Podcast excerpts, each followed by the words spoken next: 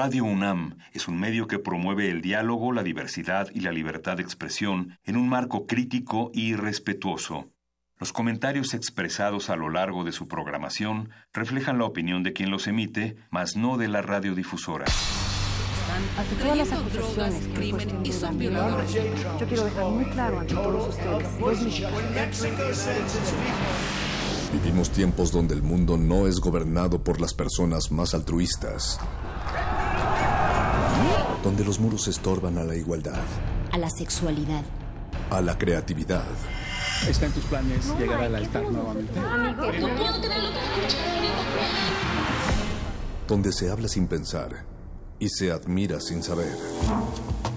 Vivimos los mismos tiempos que están viendo a la comunicación renovarse, al arte reinventarse, a la libertad superar sus límites. Nos hacen creer que lo mejor es triunfar en la vida donde el conocimiento y la denuncia están al alcance de nuestros ojos, de nuestros oídos.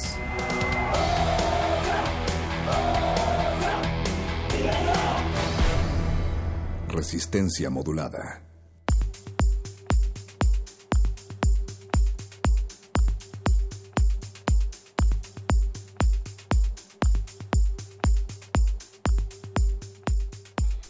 Bienvenidos y bienvenidas al mejor programa de la radio cultural en México. Al menos eso dice nuestro club de fans de Resistencia Modulada conformada por todas las madres del equipo aquí presente. mi nombre es Mónica Sorrosa y a mi lado izquierdo el Genkidama. Alberto Candiani. Gracias Mónica, bienvenida, bienvenidos todos ustedes. Y también tenemos en esta cabina al poeta, al panadero, al señor maestro de las letras, el distinguido. Adicto a los chochitos de chocolate. Adicto a los chochitos de verso. Luis Flores del Mal, es un gusto estar en jueves aquí abriendo esta cabina. Decíamos antes del aire que es la primera vez que nos toca a los tres juntos abrir cabina.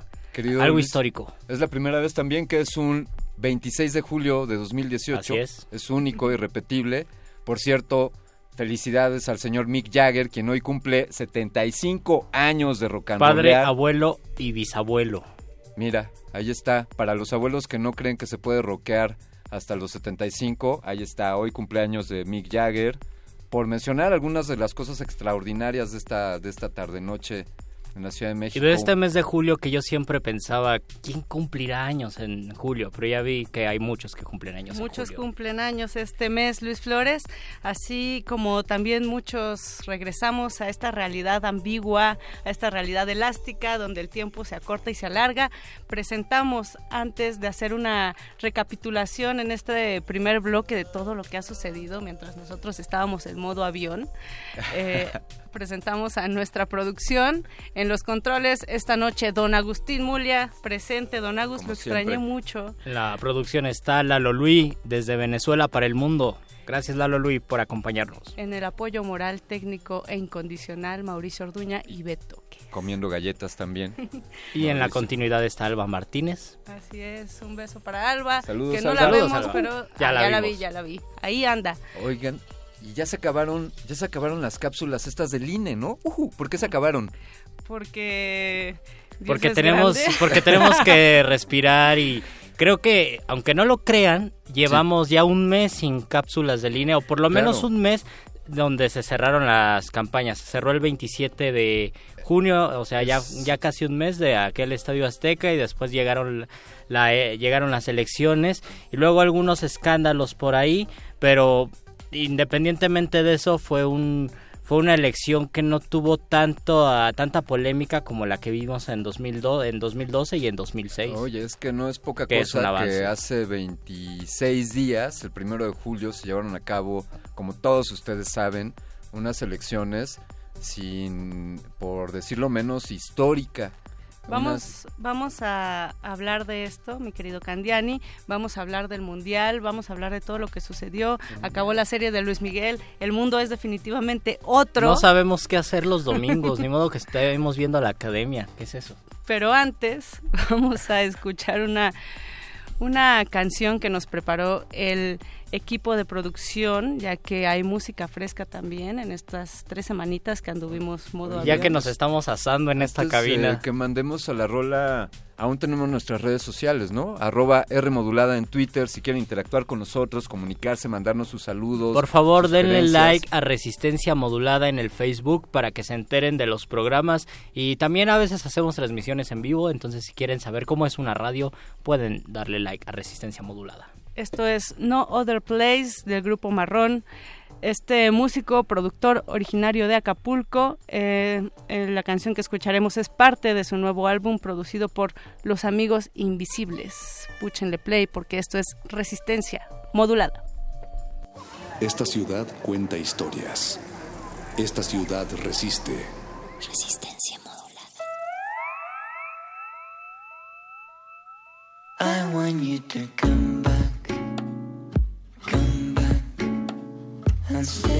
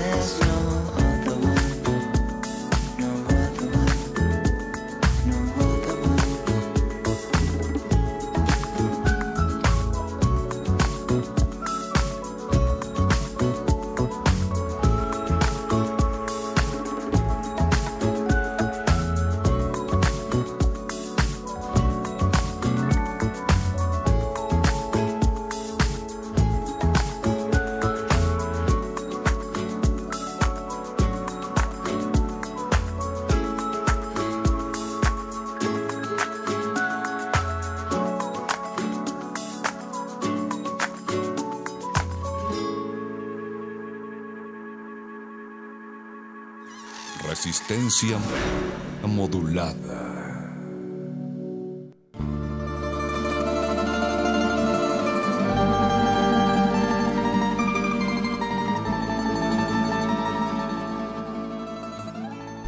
Regresamos a este épico cabinazo de resistencia modulada. Hoy es julio 26 de 2018 y vamos recapitulando muchas cosas que se pusieron densas en este en esta primera mitad del año, cómo lo vivimos, cómo se fueron resolviendo cosas. Creo que sí hubo un cambio distinto en la percepción, en incluso en la sensibilidad de la sociedad civil en febrero, marzo y ya cuando llegó junio, por ejemplo, creo que ya sabíamos qué era lo que iba a pasar en el panorama electoral y muchas otras cosas. Lo que no sabíamos, por ejemplo, nunca, lo supimos. No, Siempre sospechábamos, esperando pero un, un, eh, una especie de fraude. Exactamente. Digo, ya había pasado. Ya había ah, pasado. claro, por las dos veces anteriores. es que ¿verdad? era justo eso. Sabíamos los resultados, sabíamos que iba muy, muy alto el candidato que finalmente fue el ganador, pero todos acostumbrados a los fraudes eh, temíamos eso Hablamos- y pensábamos cómo se va a poder gestar un fraude. Hablamos de Andrés Manuel López Obrador, quien por tercera ocasión en los últimos 18 años se ha postulado como candidato a la presidencia de la República, que algunos creemos o algunos piensan por ahí que en las dos ocasiones anteriores había ganado y que por alguna estratagema, misterio, razón inexplicada o llámenle como ustedes quieran, Magia, magia. magia negra, eh, pues no había, no había ganado y esta vez la magia negra quedó totalmente apabullada con una diferencia porcentual, amigos, ni juntando los votos de los otros tres candidatos habrían igualado el porcentaje de votos que, que recibió este, este señor, también conocido como el peje, el cabecita blanca, AMLO, Abuelito. AMRI, Y abuelito, cabecita de algodón. eh, presidente, virtual presidente electo que por cierto no ha recibido la Exacto. constancia de mayoría. Eso es, eso es algo pues que poner el ojo ahí. Hay Eh. quien ya anda sospechando, hay quien anda hablando de que la magia negra sigue en el aire y que hasta que no llegue el primero de diciembre, Que de todos modos tarda porque recordemos que la eh, la constancia para que sea presidente electo se da por ahí de agosto, es decir, faltan Claro. algunas semanas, pero pero estamos en ese en esa espera. Lo que sí comenzó ya es, eh, digamos, una serie de declaraciones de parte de varias personas que ya están argumentando ciertos eh, fraudes, cierto dinero ilícito que se fue, no solamente, ojo, no solamente del partido de Morena, que ya por cierto salieron a aclarar que ahí nos equivocamos. También el INE parece que ahora sí se puso las pilas o se puso el traje de, de- de detective porque también ya acusó también al PRI y, y al PAN, ¿no? O a esta coalición. Sobre, sobre las llamadas que muchos recibimos o todos recibieron y los que no recibían la llamada antipeje en el tiempo electoral hasta te sentías discriminado, decías, A pues, mí me ¿por qué? discriminaron, a mí Porque a mí me no, llamaron. a mí sí me ¿A sí llamaron, la llamaron? primera vez yo estaba al aire, yo supongo que era eso, no contesté, obviamente estaba transmitiendo. Eh, tres semanas después me llamaron y dije, ah, por fin recibo la famosa llamada. Eh, ahora lo que se dice es que el INE eh, quiere pedirle los datos a las telefónicas que por medio don- donde se, se fraguó y se conectó a los a los usuarios de teléfonos móviles para que digan quién fue el que llamaba por teléfono. Todavía no se sabe, pero están iniciando un proceso de investigación que me parece más serio a lo que ocurría con lo del partido Morena y el de el supuesto desvío de los fondos para los damnificados, algo que como ya se declaró, pues no no se encontraba mucho sentido porque el mismo Lorenzo Córdoba afirmó que ese desvío que ellos no tenían no, no tenían ninguna certeza de que el dinero que ellos habían juntado en el fideicomiso se iba a utilizar para los partidos y para la campaña de Morena. Ahora, lo más reciente es, hablando de, de este tema, Luis, Sí. es, son los 3 millones de pesos que eh, se le están imputando al PAN también por desvíos de recursos en las campañas.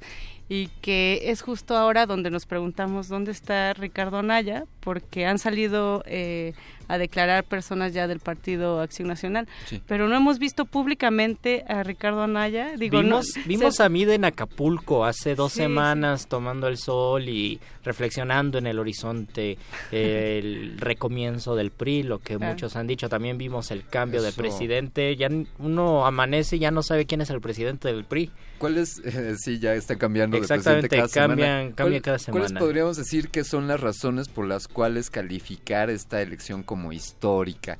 Yo veo, desde luego, pues el triunfo de la izquierda, ¿no? Eso, aunque hubiese habido alternancia hace un par de, sexenios entre los dos partidos dominantes, el PRI y el PAN, pues desde luego el que haya ganado el partido. Un, un partido, por cierto, que tiene cuatro años de haberse fundado, ¿no? Un partido nuevo. Eh, diría también Y que... un partido que estaba en, en su segunda elección y en su primera elección presidencial. presidencial. El margen, esto pues no tengo el dato total, pero quiero creer que el margen porcentual de ventaja también es una, una razón histórica. Desde luego, el número de votantes, ¿no? Eh, eh, fuimos a votar eh, poco más de 30 millones de, de ciudadanos y de esos 30 millones, quiero decirles que una muy buena parte eh, tenían eh, menos de 25 años, es decir, que para muchos fue la primera vez que votaron. Es más, prácticamente el grueso de los votantes eran menores de 30 años. Saben, quizá estoy viendo aquí el dato, pero algo cercano al 30% de los votantes tenían más de menos de 30 años, es decir, que estas elecciones, incluso lo llegó a comentar en algún momento el, el licenciado López Obrador, que los jóvenes serían una, una eh, parte decisiva para estas elecciones y que estarían votando irónicamente por el candidato de mayor edad. Eh, sí.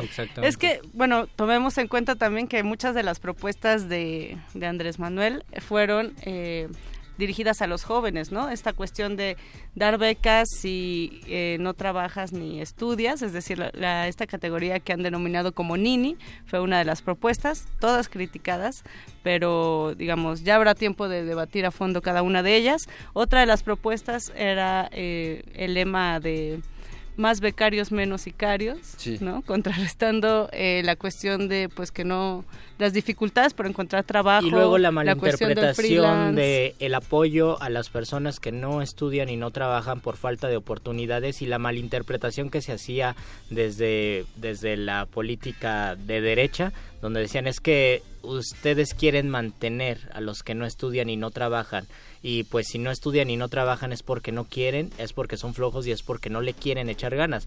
Eh, cuando en realidad se trata de decir vamos a abrir puertas para que existan apoyos para estas personas. Claro, de una cuestión de estructura más que de que las personas no quieran trabajar o que no encuentres trabajo a la primera, etcétera, etcétera. Ah, y para precisar, perdón, er- son 56 millones los que votaron y 30 millones, poco más, votaron por AMLO. Exactamente. O- oye, y también algo ina- eh, sin precedentes, eh, los candidatos independientes, aunque Claro. bueno, sabemos que, que al final de la contienda había uno de sus candidatos independientes, estaba en la boleta, pero, pero pues había, se había bajado del, del tren. Y Eh, también los... que lo hicieron muy mal. Creo, sí. creo el papel de los candidatos independientes eh, fue muy malo porque en los debates veíamos que era más para incendiar el clima. O ¿no? para crear los memes, para darle darle ese toque de sátira al momento, pero en al momento del debate. El toque pero surrealista el toque surrealista. Y, un- y un poco también para hacer una crítica bastante superficial, acompañado de la polémica que hay detrás de los de ambos candidatos independientes, de la candidata que de Margarita Zavala que finalmente renunció, de cómo llegaron a cómo consiguieron el registro y qué tanta ayuda tuvieron o qué tanto qué tantas mañas tuvieron que hacer de manera chueca para poder llegar.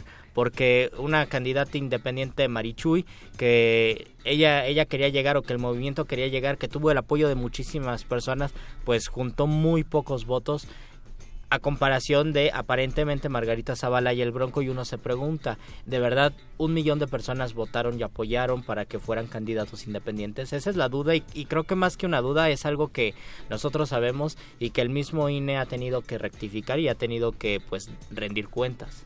Es que esa categoría de independiente yo lo pondría entrecomillado.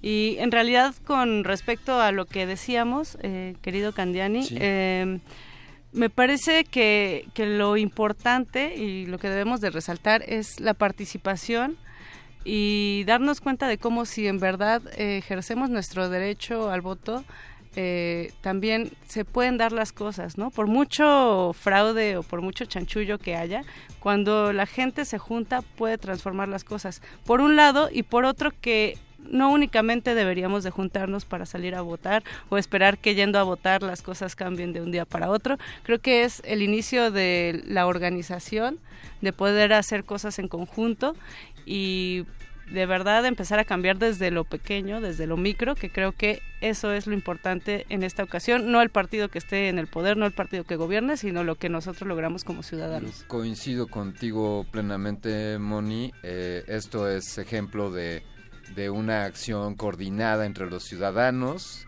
Y que- muchísima ayuda de las redes sociales, porque también parte Sí. de lo que decías, ¿por qué es histórico? Pues también vivimos en un momento donde las redes sociales ayudaron Claro. muchísimo a la comunicación y a mantener registro al momento de lo que ocurría. Muchos casos de fraude o de boletas robadas, de personas que llegaban a pues alterar el el clima electoral fueron evidenciados por medio de las videocámaras y porque se compartió muchísimo en redes sociales. Entonces eso ayudó bastante. Pues vamos a seguir hablando de este recuento de los daños que sucedió mientras nosotros estábamos en modo avión. No tanto, porque bien que estábamos en el chisme. Estábamos en modo meeting. Todo el tiempo estábamos en, en las redes sociales, todo el tiempo estábamos tuiteando. Resistencia modulada no se fue de vacaciones, solamente andaba volando, digamos, planeando bajo. ¿Qué tal algo, qué tal algo de, de musiquita, queridos amigos? Vamos a escuchar. ¿Qué ¿Qué vamos a les escuchar? parece esta, esta rola que se llama Gitanas? Gitanas de Mala Rodríguez, Oh. aquí en Resistencia Modulada.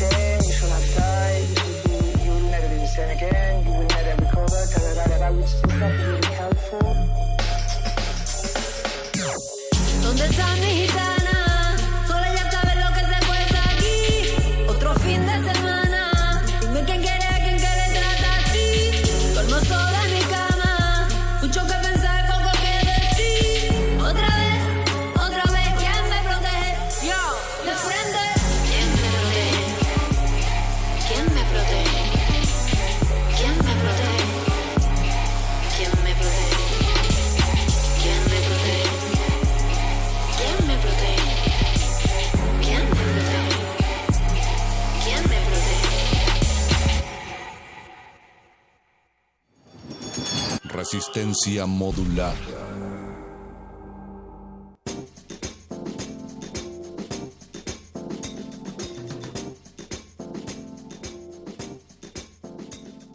Esto es Resistencia Modulada, el mejor programa radiofónico que podría usted escuchar en el 96.1 de FM, al menos eso dice nuestro club de fans, lo hemos aclarado. Sabio club de fans. Y algo que sucedió estas semanas fue el Mundial.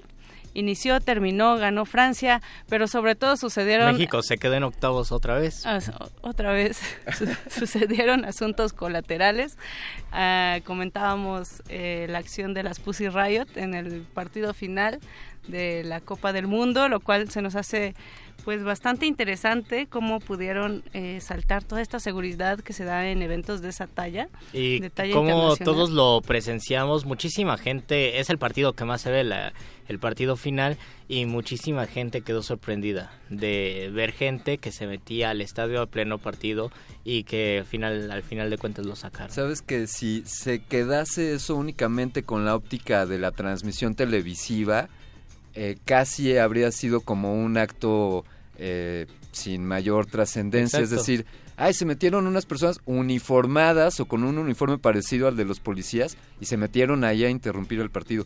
Pero pues efectivamente, si ya echas un vistazo y, y entiendes el contexto de lo que este grupo de mujeres llevan haciendo Y en- sobre en Rusia, todo, sobre todo lo que después en redes sociales se comienza a difundir. Y para hablar más de Gear Power, tenemos ya en la línea Victoria Cabrera, porque nos va a hablar de algo bien interesante. Victoria Cabrera es coordinadora general de MIC Género. Este es un festival, un festival, una muestra internacional de cine con perspectiva de género. Y Victoria, bueno, pues está encabezando este evento que parece que está por comenzar a partir del 2 de agosto. Pero por favor, eh, démosle la bienvenida por esta vía telefónica a, a Victoria. ¿Cómo estás, Victoria Cabrera? Buenas noches. Hola, buenas noches. Muchas gracias, Mónica, Alberto y Luis, por darnos este espacio para platicar un poquito de la muestra. Oye, platícanos por favor, eh, ¿de dónde surge, cuál es la, la semilla que da, que da vida a este MIC género? Pues fíjate que ya tenemos este año siete ediciones. Empezó en el 2012, pues un poco con la preocupación y con las ganas de empezar a poner en, en las pantallas de cine materiales audiovisuales que normalmente no llegan a la pantalla, sobre todo por, por los temas que manejan, y para empezar a visibilizar y a, y a platicar más entre la gente que sabe y la gente que no sabe de estudios de género y que pero que tiene ganas de, de aprender. Creo que de ahí nace esta esta muestra Victoria, buenas noches. Habla Mónica. Cuéntanos, por favor, qué caracteriza a mi género, pero sobre todo en esta edición. Estaba checando la cartelera y veo que tienen eh, propuestas bien interesantes. Hay una de música y, y género, tienen temas de migración, por ahí también se presenta el documental de, de Graco sobre periodistas. Cuéntanos, esta edición en particular, ¿qué carnita nos trae para asar? Pues mira, Mónica, muchas gracias. Eh, este año, eh, al igual que otros años, la muestra está dividida en, en 12 categorías, justo como lo mencionas. Eh, antes se, se, se hacía, digamos, una dedicación de sección por año, pero creemos que este año y desde el año pasado que, que es importante resaltar todas las todas las secciones.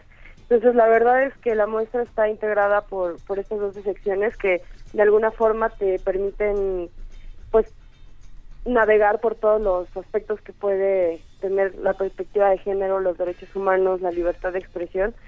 Pero este año en particular tenemos muy buena programación. Eh, tenemos Disobedience, tenemos en la sección de, de versus media, como bien dices, el, el documental de Temoris, que bueno, se llama No se mata la verdad y creo que es un tema muy actual. Por favor, platícanos, dinos, esto es un, esto es una muestra, pues que sucede en todo el país. Eh, cuéntanos un poco sobre las sedes y, y las fechas de, de mi género, por favor. Vero. Sí, pues empezamos el tour aquí en la Ciudad de México del 2 al 12 de agosto y de ahí nos vamos a otros cuatro estados. Empezamos en Jalisco, en Guadalajara, el 16 de agosto y de ahí nos vamos a Puebla, después vamos a Veracruz y por último llegamos a Guerrero y terminamos el 13 de septiembre. Y bueno, eh, ya últimamente existen eh, varios festivales, varias muestras que tocan este tema de género. Victoria, ¿por qué es importante eh, seguir esta línea? ¿Por qué es importante desde tu perspectiva hablar de temas de género y sobre todo de temas de género y cine?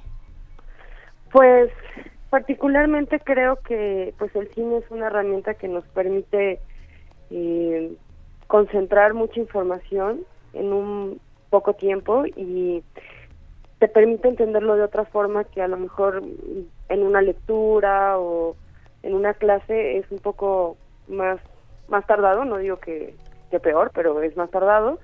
Y creo que lo que tiene el cine es que te permite experimentar en, como en muchos sentidos qué es lo que está pasando y, y de alguna manera empatizar con, con los temas. Entonces, yo creo que, que la importancia de que este tema esté ya presente en, en diferentes muestras de cine habla de que hay pues un interés real en el público por estar en contacto con ese tipo de temas por eh, pues no caer en a veces eh, no sé como actitudes que lamentablemente tenemos como sociedad y que las tenemos arraigadas. Entonces creo que el, el, el ir a ese tipo de, muestras que, que hablan sobre perspectiva de género o sobre diversidad sexual o sobre derechos humanos, libertad de expresión, creo que te permite empezar a deconstruir muchas de las cosas que, que, que vamos haciendo durante toda la vida y, y tener nuevas perspectivas y pues nuevas formas de relacionarse y con en, nosotros. en esas nuevas perspectivas, ¿qué, se, ¿qué han aprendido a lo largo de estos festivales? ¿Hay una diferencia en cuestión de percepción, de sensibilidad, de organización comparada con las primeras ediciones del festival a cómo es ahora? Sí, yo creo que sí se, se ha avanzado, digo, cada año deja un pues un aprendizaje bien grande en cuanto a la organización, en cuanto a cómo nos re- relacionamos como equipo, qué es lo que tratamos de buscar en las actividades que, que se programan y sobre todo también la experiencia que nos deja el mismo público y cómo tenemos que ir eh, superando los retos que, que ya que ya vamos pues digamos eh, teniendo como el check no de ya hicimos esto ya hicimos lo otro y ahora qué hacemos para para seguir aportando y también que el público siga viendo a la muestra como algo novedoso y enriquecedor Y muestra de, de los frutos de este trabajo, Victoria, nos comentan en redes eh, también con relación de, del tema de las votaciones que acaban de pasar. Nos dicen votaciones históricas porque las cámaras tienen equidad de género y una mujer por el voto gobernará una de las ciudades más conflictivas. Entonces, creo que, que es justamente eh, esta labor que ustedes han, han ido haciendo, eh, una manera como como un objetivo bien claro por el cual la sociedad empieza a transformar, estos temas se empiezan a poner sobre la mesa, ya no son tabú, cada, cada vez más mujeres y cada vez más hombres se asumen como feministas y se eh, proclaman por una equidad. Exactamente. Pues a mí me parece maravilloso que en estas elecciones se haya logrado pues una equidad, una igualdad de una paridad de género en por ejemplo en el Senado de la República, que pues es, es histórico, ¿no? Y bueno, esto de, de que una mujer gane la, la jefatura de gobierno de la Ciudad de México, pues también.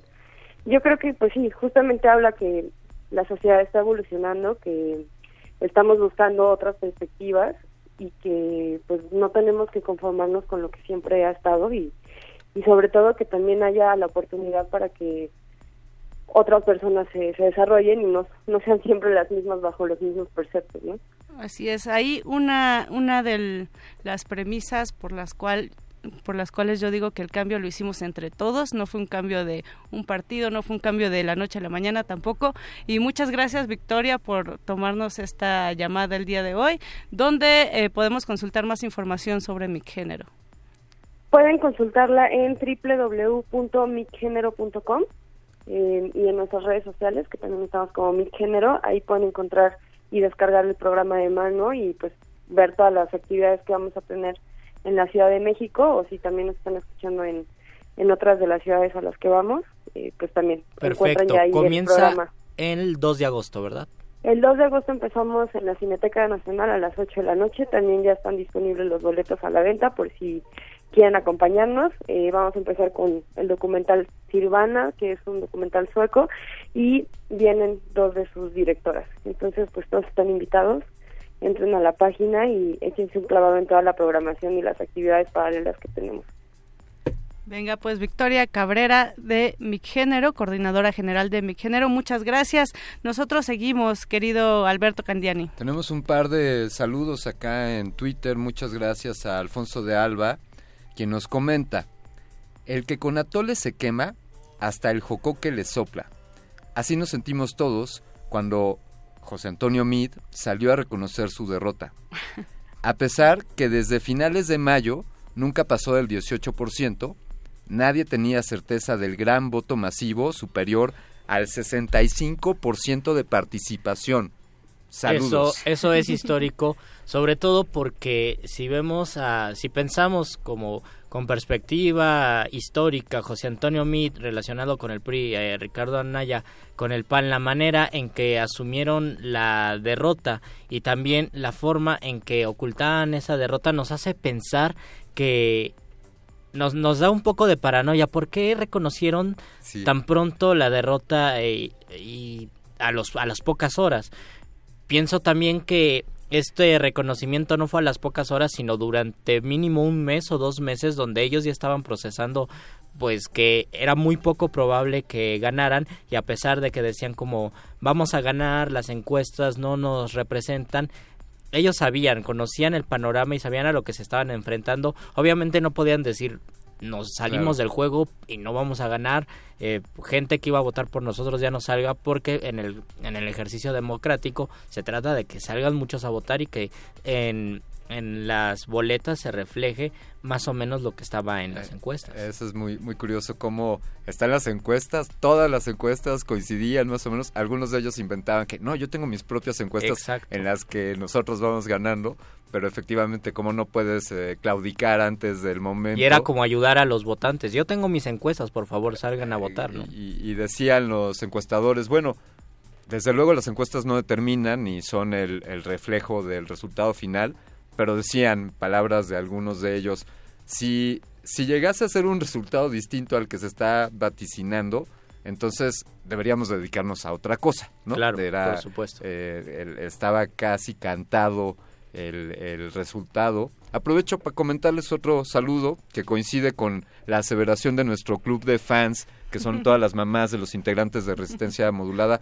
Saludos a mi madre que sé que nos está escuchando, pero, pero no son solo ellos, también Pablo Extinto en Twitter nos dice el mejor programa de la radio cultural. Ájale, ájale jalea. Un saludo, Ahí Pablo. está. Saludos a Pablo Extinto.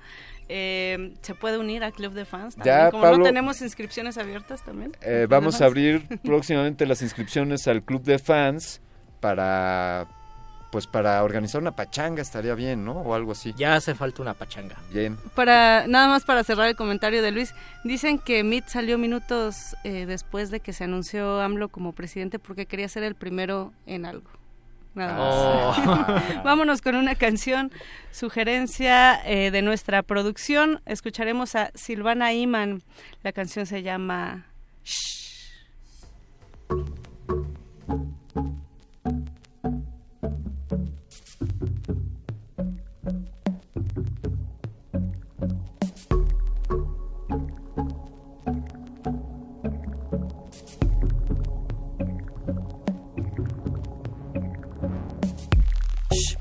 Nu kommer kameran in. Ja, de fotar vilken fucking bild. Förut det var massa skit. Det var förr, nu finns det ingen tid. Se tillbaka och bli blödiga. Torka tårarna med rödingar. Hjärtat dunkar likadant. Försökt att komma åt mig nu jag skrattar mer än Kevin Hart. Tyst! Prata inte ens med mig. Leker som du känner mig. Folk är fan för dåliga. Helt slut, alltså helt ihåliga. Jag är redo, jag går på om tre. Alla skriker, alla sjunger med. Alltså jag är så snygg i min negligé. Ingen mer med det, gumman håller kvalitet. Va? Tyst! Jag gör en intervju. Delar lite breaking news. Sverige såg så ledset ut. Släppte EP, tände alla ljus. Vi flyger här från USA. Blev större än de någonsin sa. Fixa din imam-merch. Ja, det kanske kostar men på IB du får dubbla för. Jag behöver inte dansa Helt vild, alla kollar på mig Eh, jag behöver inte stanna. Jag har flera hundratusen ögon på mig. Så tänk till innan du talar till mig Tänk till innan du talar till mig. Tänk till innan du talar till mig ah! Tänk till innan du talar till mig Försöker tänka här. Tänker tillbaka hur det blev så här. Jag kan spela basket, ja. Nu min hall är som en skoaffär. Nu jag spelar varje festival. Gör morspit av din musikal. Kan betala av din skuld. Kristina sjung med mig. Hela öken blev till guld. Vad är det du vill ha mig? Jag finns på iTunes om du saknar mig Applådera, det är okej att stå Klappa höger, det är okej att slå Mitt hjärta dunkar likadant Vi kan prata när jag fått betalt Kul att se dig, ja vi hörs väl sen Skämt, du kan ta det med mitt management Jag är i min egen zon. Över tusen röster utanför. Jag minns de bad mig tona ner. Nu de skriker mig i facet som en hel armé. Jag är redo, jag går på om tre. Tårar rinner, tårar rinner ner. Pengar kommer, pengar ger. Men lyckan den är störst om jag får sjunga någonting fint för er.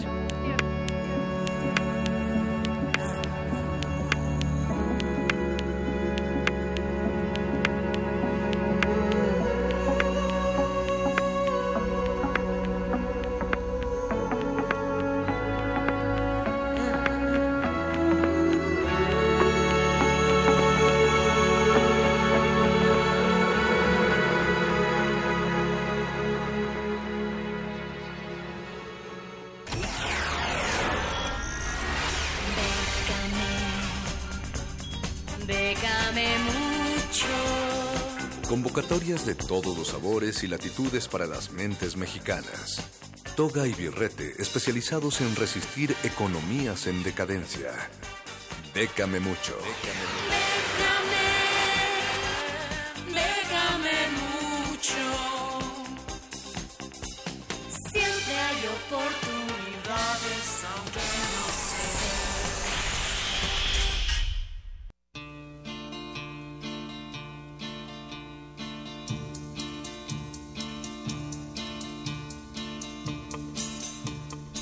El momento más jarocho de la resistencia modulada llega en este momento con el charro, quien nos honra con su presencia. Buenas noches, charrito. Buenas noches, muchachos, aquí en la cabina, todos allá atrás del cristal, a toda la resistencia que como cada semana nos escucha fielmente en esta su sección favorita, Bécame Mucho. Venimos bajándonos del caballo de este periodo vagacional con todo para compartir mayor información de oportunidades disponibles para todos los mexicanos. Charro, Charro, qué gusto verte aquí en la cabina. Charro. lo mismo digo, Es- lo mismo es- digo, es señor Candiani. Te, te materializaste en esta cabina eh, donde siempre estás presente los jueves, pero vía telefónica. Hoy estás aquí de carne y hueso, te podemos tocar. A ver, te voy a tocar. A ver, a ver. Ok, sí, sí eres tú. Sí, sí, soy yo. Y bueno, como les comentaba, para aquellos eh, que están sintonizando por primera vez esta, esta fabulosa sección y no saben que compartimos información oportuna de convocatorias vigentes en las que puedan aplicar mexicanos, nace esta sección con la intención de eso, de informar a todos aquellos interesados en oportunidades, ya que luego parecieran muy escasas o no están debidamente aglutinadas en un mismo lugar. Ese es uno de los motivos que, que incitan a la creación de Bécame Mucho para que a través de la eh, sintonía de Radio UNAM puedan eh, eh, encontrar algunas ofertas. Y en este sentido hay otra forma de obtener ofertas, como lo es el Becatón, que inicia el día de mañana. En esta ocasión ya es la onceava edición, pero para hablar de ello tenemos aquí en, en la cabina a Juan Arturo Calva, director de comunicación del Instituto Nacional de Becas, INBEC, quienes son los encargados de este evento. Buenas noches. Hola, ¿qué tal? Muy buenas noches. Qué mesa tan amena. Francamente, me siento un poco fuera de lugar. Les pido de antemano que respeten mis canas. Juan Arturo, Y bienvenido procedemos. a esta cabina. Bueno, primero que nada, por mi raza hablará el espíritu. Soy Juan Arturo Calva, estudio, estudié ciencias políticas y estamos eh, acompañando al Becatón. El Becatón es un evento, el evento es público, es familiar, es gratuito, pero estamos acompañándolos en un esfuerzo de comunicación. Y lo primero que tengo que decirle al Charro Candiani, a ti tu nombre es Mónica. Mónica, es gracias, gracias al- No, a la, Manuel. a la UNAM, Juan Arturo. Juan este, pero, ¿cómo se llama? Porque vamos a estar por primera vez, el Becatón va a estar por primera vez, tiene 11 años de ser el Becatón como evento, y vamos a estar por primera vez en Ciudad Universitaria. Entonces es un reto grande, magnífico, ¿no? Y eh, sobre todo, pues, con una enorme responsabilidad de hacerlo bien una vez más, recibir a mm, miles de personas, son miles de chavos, de jóvenes, de papás, de niños, eh, porque el Becatón es una oferta educativa amplia, eh, como grandota es, digamos, nuestra vocación eh, Es de estudio. esto no es que porque se va a llevar a cabo en, en la sede de Ciudad Universitaria, no es que sean becas que, que competan únicamente a la UNAM, sino son becas, entiendo que el Instituto Nacional de Becas ha recabado y, y en esta ocasión las les dará, las canalizará en este evento. No, hay que ser muy puntuales Sí. y muy claros al respecto. En Ciudad Universitaria está el Centro de Exposiciones y Congresos UNAM, es un espléndido espacio, está en Avenida del Imán número 10 y es un espacio más que idóneo para presentar un evento de estas características. La oferta educativa que está en el Becatón, toda es de iniciativa privada, toda. Comprende todos los niveles educativos, desde posgrado a preescolar. Entonces van a estar representados en el Becatón no menos de 146 centros de enseñanza. Ellos van a colocar ante el público 385 programas educativos. Y esa multiplicación de escuelas y programas nos da la posibilidad de abrir un becatón con 29.400 becas. Las becas son pupitres, las becas son inscripciones, las becas son matrícula, son lugares que están garantizando estas escuelas que pueden recibir y se pueden comprometer a otorgar. Ahora, el becatón, para que una escuela esté presente allí, se tiene que comprometer con el Instituto Nacional de Becas, organizador del evento, en entregar ahorro. Sí o sí, ahorro. Toda la oferta educativa que esté puesta allí va en características de ventaja, de beneficio en la inscripción y en la colegiatura. La vocación del evento es eh, más ahorro, mejores alumnos, más ahorro, más compromiso, más lealtad por parte del, padre de familia, del, del, del muchacho, se alienta el, digamos, el, pues el espíritu de conservar la beca, ¿no? Y entonces eso también te liga a unos mejores rendimientos. Para quienes estén mañana interesados en acudir al evento, ¿tiene algún costo? ¿Hay que hacer un preregistro en línea o cómo funciona el acceso? No, costos no. Este es un eh, es una oferta abierta. Es, el Becatón es un sistema de becas, Charro. O sea, nos la pasamos todo el año armando un sistema de becas, procesando información, esta escuela, este programa, este, eh, este, ¿cómo se dice? Esta modalidad, este horario, todo lo que implica, digamos, que salgas a la calle y ofrezcas el servicio de educación, ¿no? Eh, eh, toda esa información la procesamos.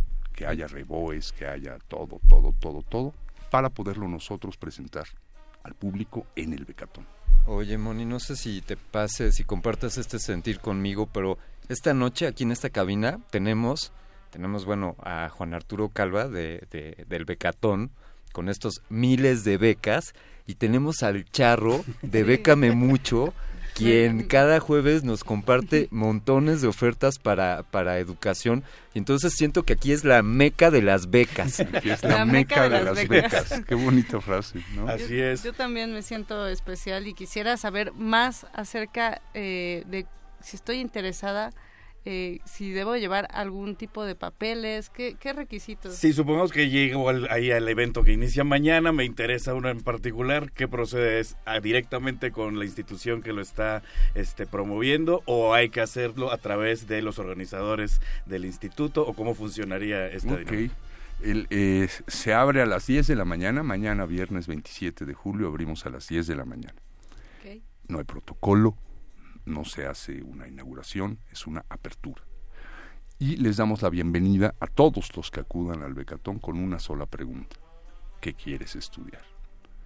Y lo que ocurre en el Becatón es formular tantas respuestas como personas vengan al Becatón. Entonces yo, padre de familia, quiero para mi hijo tercero de primaria. O yo, joven muchacha o joven saliendo de la secundaria, ¿no? Que me planteo si- qué sigue o qué no sigue o cómo sigue esto, ¿no? Allí hay carreras técnicas, bachilleratos, preparatorias, bachilleratos tecnológicos, ¿no? Por ejemplo, y en la educación superior vas a encontrar licenciaturas, maestrías, doctorados, Exactamente, mencionabas de, de todos los niveles, desde preescolar hasta, hasta las canas, como, como Sí, sí, decías, sí. Juan Arturo, y, y entonces también es igual de amplia la gama de, de áreas del saber en las cuales hay becas, o sea, para cualquier tipo de estudios, desde ingenierías hasta letras Sí. o desde... ¿Cuál es ahí la gama? Sí, yo, yo le decía hace rato al, al charro que, por ejemplo, para darle dimensión, me gusta decir que un programa educativo es cursar la primaria completa. Cuando tú y yo cruzamos la primaria completa. Bueno, Candiani, quién sabe. No, pero yo creo que sí, yo, yo espero que sí. no Candiani es robot. ¿no? Tiene todo programado ya. Descargó un archivo Sí. y ya. Descargó todos los libros ¿No? de la SEP. ¿No? Y luego, por ejemplo, cursas la licenciatura. Toda la licenciatura es un programa. En el Becatón va a haber 385 programas. Es un titipuchal de programas. Es decir, están representadas la educación básica, que es preescolar, primaria, secundaria. Está representada la educación media superior, que es preparatorias, bachilleratos, bachilleratos tecnológicos, carreras técnicas. Está representada la educación superior, que son especialidades, licenciaturas, maestrías y doctorados. Y también va a haber allí un paquete importante de diplomados y cursos. Todo eso hace 385 programas. Perfecto, pues para todos aquellos que estén interesados, los repetimos, el Becatón inicia mañana 27 y estará 27, 28 y 29 de 10 de la mañana a 6 de la tarde en el Centro de Exposiciones y Congresos UNAM, ubicado en Avenida del Imán número 10, aquí en la Ciudad de México. Y bueno, estaremos dándole seguimiento a toda la oferta que estén eh, promoviendo en este evento. Juan Arturo Calva, director de comunicación del Instituto Nacional de Becas del INVEC, muchas gracias por acudir. Y quiero agradecerle a mi casa, que es la UNAM, quiero agradecerle a Benito Taibo, quiero agradecerle a este formidable equipo, la generosidad, la apertura y la benevolencia. Perfecto, y para aquellos que no tenían lápiz o papel, a la mano como siempre, esta y otra información ya está en Facebook, Twitter e Instagram, arroba lecharre, hashtag bécame mucho y en las redes oficiales de Resistencia Modulada, muchachos. Pues de esta manera nos despedimos. Alberto Candiani, Moni, Charro, Charro. querido Luis Flores, que está aquí a un ladito fuera de micrófonos. Mi nombre es Mónica Sorrosa. Se quedan con cultivo de ejercios y con glaciares porque ya se está calentando esta cabina de resistencia modulada de aquí hasta las 11 de la noche. Gracias. Chao. Resistencia modulada. Universidad Nacional Autónoma de México. La Universidad de la Nación.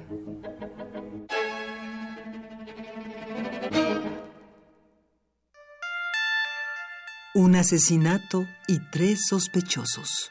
Solo hay alguien capaz de resolver el crimen. Un policía perturbado. El ciclo Danza Martes trae para ti la pieza escénica Sin Confianza. La desesperanza y el miedo expresadas con el cuerpo.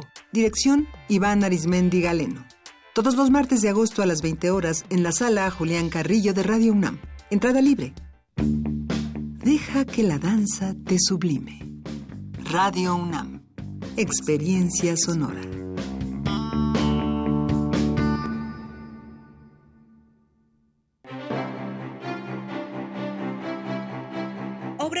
De Diego Rivera, Frida Kahlo, Olga Costa, José Clemente Orozco, David Alfaro Siqueiros y el Dr. Atl, entre otros destacados artistas, se exhiben en la exposición Colección MAM, abierta en el Museo de Arte Moderno. La selección pone al alcance del público las joyas de arte pictórico de artistas mexicanos del siglo XX. La exhibición Colección MAM está abierta en el Museo de Arte Moderno de Chapultepec, Ciudad de México.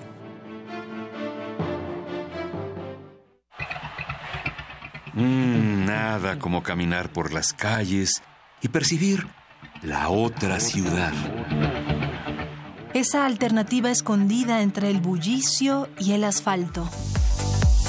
Se parte de Escaparate 961, La revista cultural que te ofrece las otras opciones. viernes a las 15:15 por el 96.1 de FM. Radio UNAM. Experiencia sonora.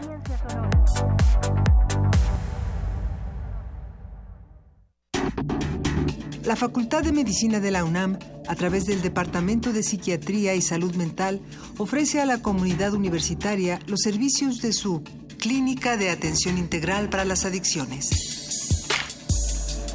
De lunes a viernes de 10 a 18 horas. Para más información, comunícate al teléfono 56 23 21 27 o consulta la página www.psiquiatria.facmed.unam.mx. Resistencia modulada.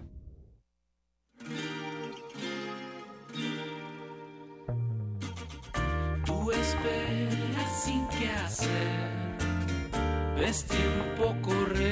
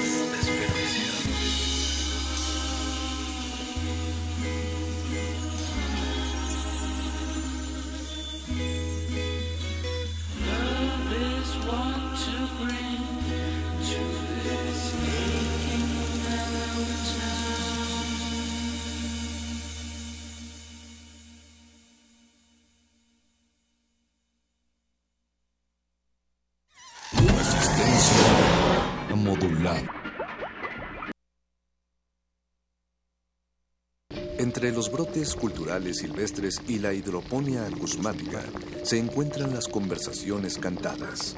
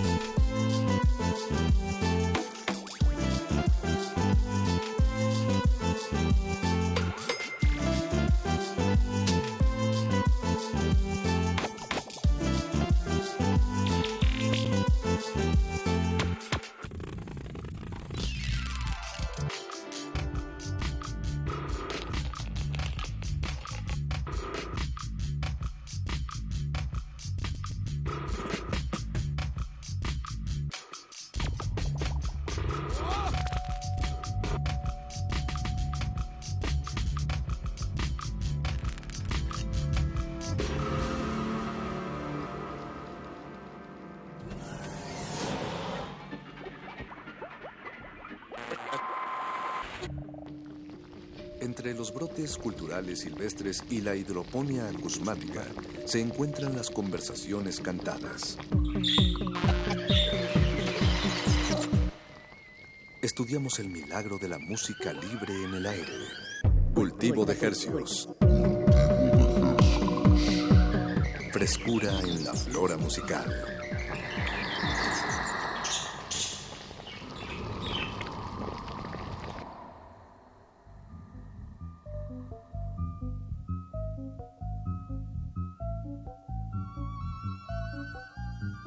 Organismos audiosensibles inmersos en una pronosticada fría noche. Bienvenidos al calor radiofónico emitido por Cultivo de Ejercios. El calentador radioacústico de resistencia modulada que le calienta las orejas todas las noches de lunes y jueves a las 21 horas a través de estas frecuencias.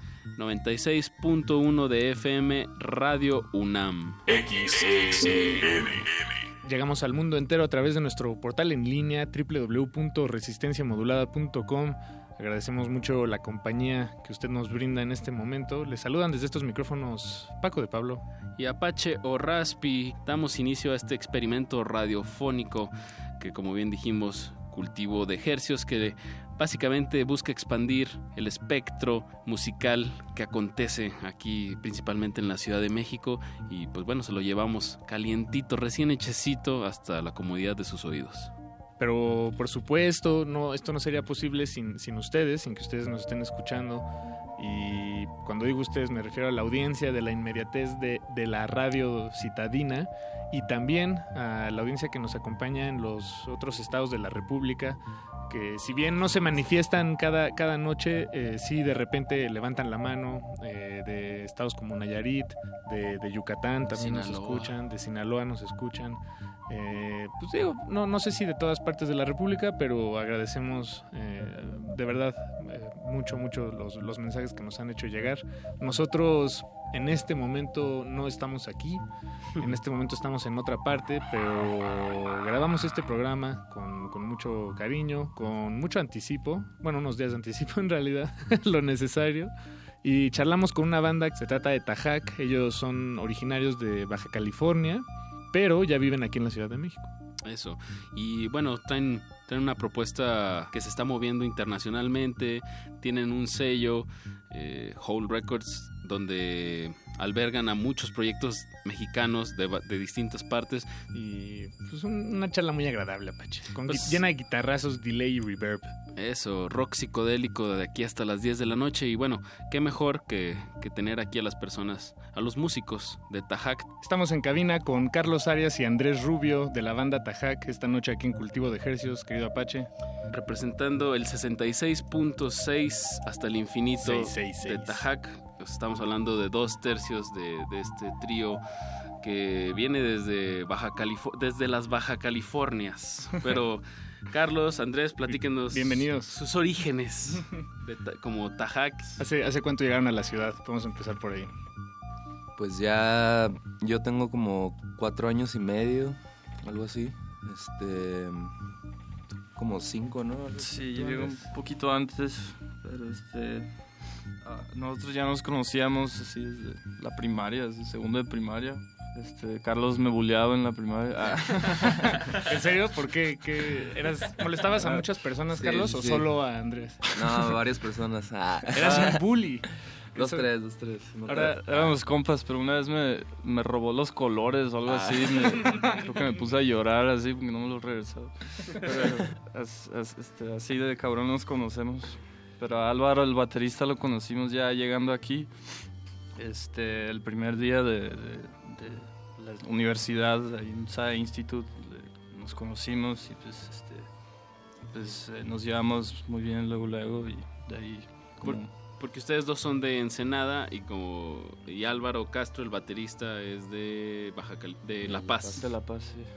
Ah, bien. Todo, sí, todo queda en la misma península.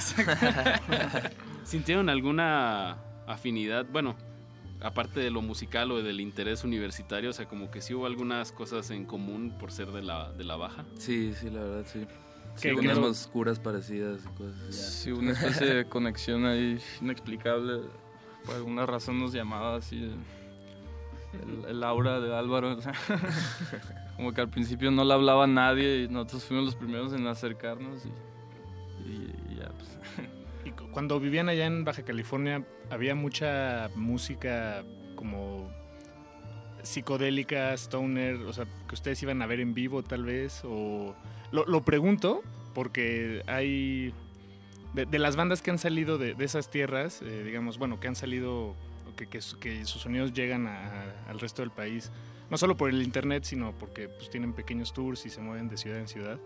Eh, siento que hay una afinidad, o eso parece, por, por esos sonidos, ¿no? Eh, usted, hay una escena allá, es coincidencia todo esto, Eh, hay una tienda de discos muy que, que lo vende.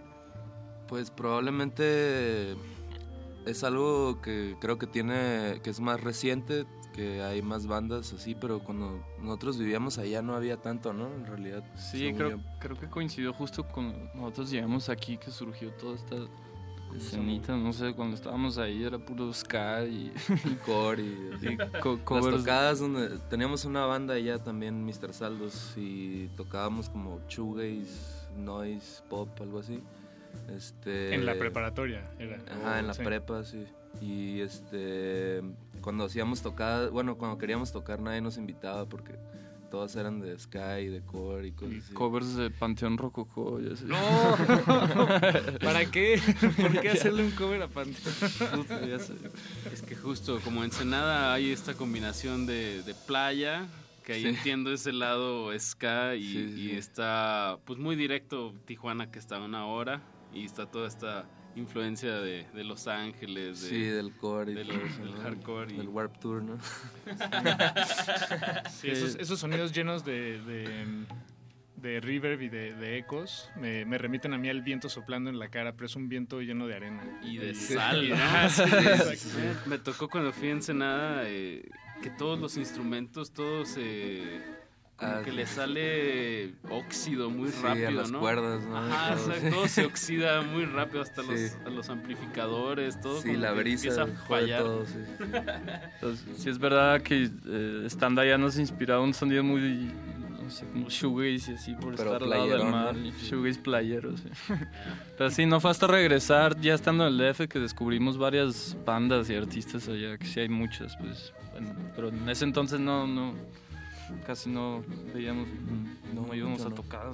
Y digo, bueno, recuerdo, fue a principios del año pasado, del 2017, que se dieron una vuelta aquí a cabina y estaban estrenando un material Amsterdam 211.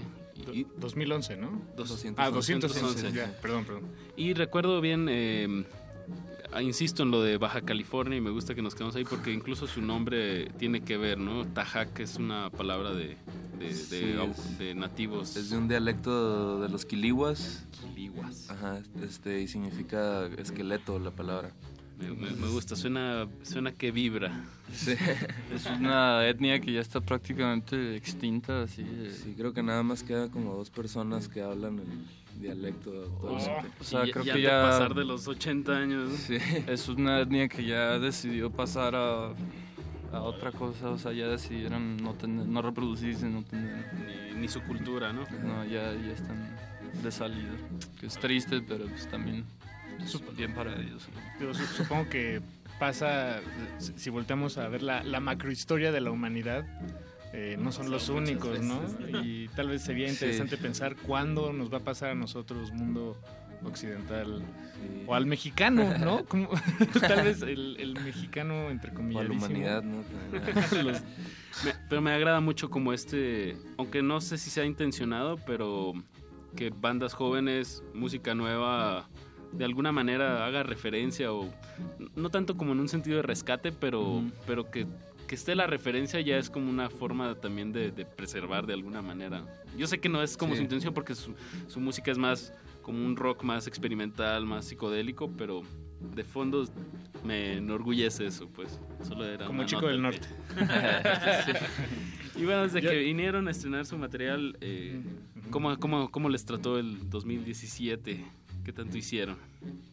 Pues fue un gran año para nosotros. eh, creo que logramos pues, avances que no nos esperábamos. eh, nos invitaron a, a varios festivales, salimos del país. Este, Sí, pues pasaron muchas cosas. eh, no sé, fuimos a Europa, fuimos a Perú.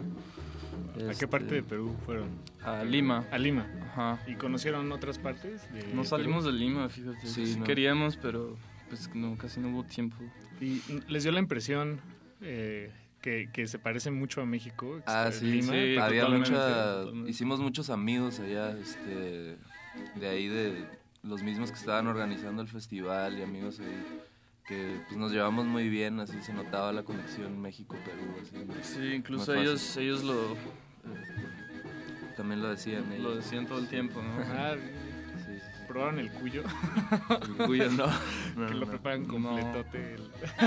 sí, está muy raro. No, pero sí tienen el ceviche más avanzado así que he probado en mi vida. Sí, yo también. Otro pedo. Y eso que somos de Ensenada, ¿no? Ajá. Exacto, y en Ensenada hay muy buen ceviche. ¿eh? Esto ya es garantía que Sí, nos dejó muy intranquilos. sí. nos tenemos que poner al tiro.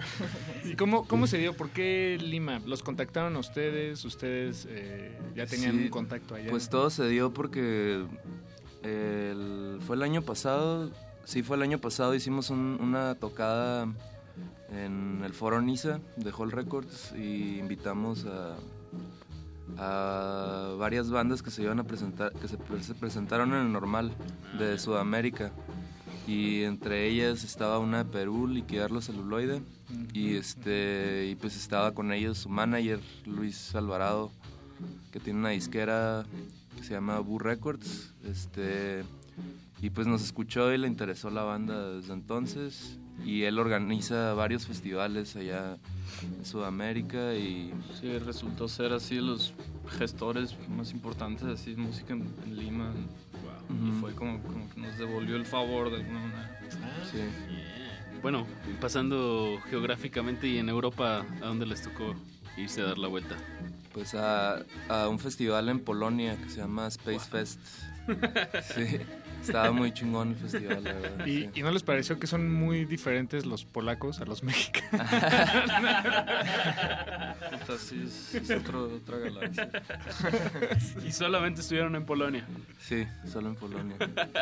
que a la vez que Diametral. que di- diametral y dispar, pero, pero bien, eso supongo nutre y motiva mucho el proyecto, ¿no? Es como, ahora sí que echarle leño al, al, al fuego, ¿no? Para Sí. que siga calientito y vivo el proyecto. Y, y, eh, más allá de, o sea, de que ustedes mismos hayan llegado a estas latitudes, ¿han visto a raíz de estas experiencias que su música se ha movido de otra manera? ¿Lo, lo han percibido? Sí, siento que tenemos más alcance ahora. De hecho, a partir de eso, tal vez fue que nos invitaron también al Festival Laural aquí en México. Eh, fue en diciembre. Le abrieron a Godspeed You Black Emperor. Sí, sí, sí. Este, pues sí, siento Que de hecho lo estamos escuchando de fondo. Ah, es verdad. Qué coincidencia. Pues sentimos que una vez que ya empiezas a salir y ir a otros festivales, creo que en, en México se da mucho que cuando no, no te conocen tanto, como que no te pelan tanto, no sé, y cuando ya estás tocando en otros lados, como que la gente empieza... Te valida. Ajá, sí, sí, sí. Malamente. Malamente, claro, pero, pero Sí, sí, es- sí es algo real, creo. Es lo clásico Sí, sí. ¿Será, ¿Será de algo que pasa en México o en todo el mundo? No sé. ¿Cómo se valida? Probablemente... Yo creo Supongo que, tiene que ver con las escenas, cómo se crean, ¿no? Los Claro. espacios que hay donde la gente, eh, cu- ¿cuál es la palabra? Pues eh, se encuentra. Ah, y hacen ¿no? como intercambios como Sí. el que ustedes hicieron con Perú, pero a un nivel también local. Que bueno, ahorita nos van a estar platicando de algunas bandas con las que van a tocar próximamente y, y bandas con que, que les gustan de aquí de la Ciudad de México. Estamos hablando con Carlos Arias y Andrés Rubio de- del trío Tajac de rock psicodélico. Pues escuchemos eh, algo que lanzaron a finales del 2017. Se llama Little Doll, que es un split, o sea, un, sacaron una canción junto con otra banda En un EP. en un, en un solo material que se llama, esta banda es de Tijuana, Sí. San Pedro el Cortés. Que ya nos han visitado un par de veces. Una banda bastante alocada de del, noroeste. Una banda de Sí. clasificación C. Exacto, que bueno, hasta su canción se llama Bajando Avión con, con V. Pero platícanos cómo, cómo sucedió esto, ya los conocen a ellos de allá de, supongo, Sí. de, de la región, pero ¿de dónde surge esta idea de, de- de compartir sonidos? Pues este a San Pedro del Cortés, de hecho los conocimos por la primer como tocada que hicimos como con esto de la disquera que, que tenemos, todavía ni tenía nombre, Hall Records, pero fue nuestra primera tocada ahí en Ensenada también de tocar con Tajac. Y los invitamos, de hecho no los conocíamos, no los habíamos escuchado Es nunca. por y- internet, así, cáiganle. Ajá, y pues resultó que nos gustó un chingo la banda y, y nos hicimos bastante buenos amigos y, y a partir de eso pues como que surgió la idea de hace un año y medio algo así este vinieron también para grabar algo que fue como colaboración entre los dos. De hecho hay canciones que son dos baterías al mismo tiempo y cosas así. Este y pues luego este, ellos vinieron, creo, a tocar y nos dijeron que querían grabar algo nuevo. Y pues ahí en mi casa grabamos esas dos canciones.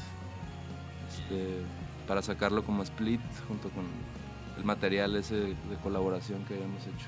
Pues escuchemos música, que de eso se trata esta sección Cultivo de Ejercicios. Escuchemos Little Doll de Tajac, nuestros invitados de esta noche, y luego San Pedro el Cortés con Bajando Avión.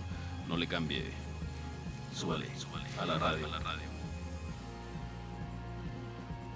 Estudiamos el milagro de la música libre en el aire.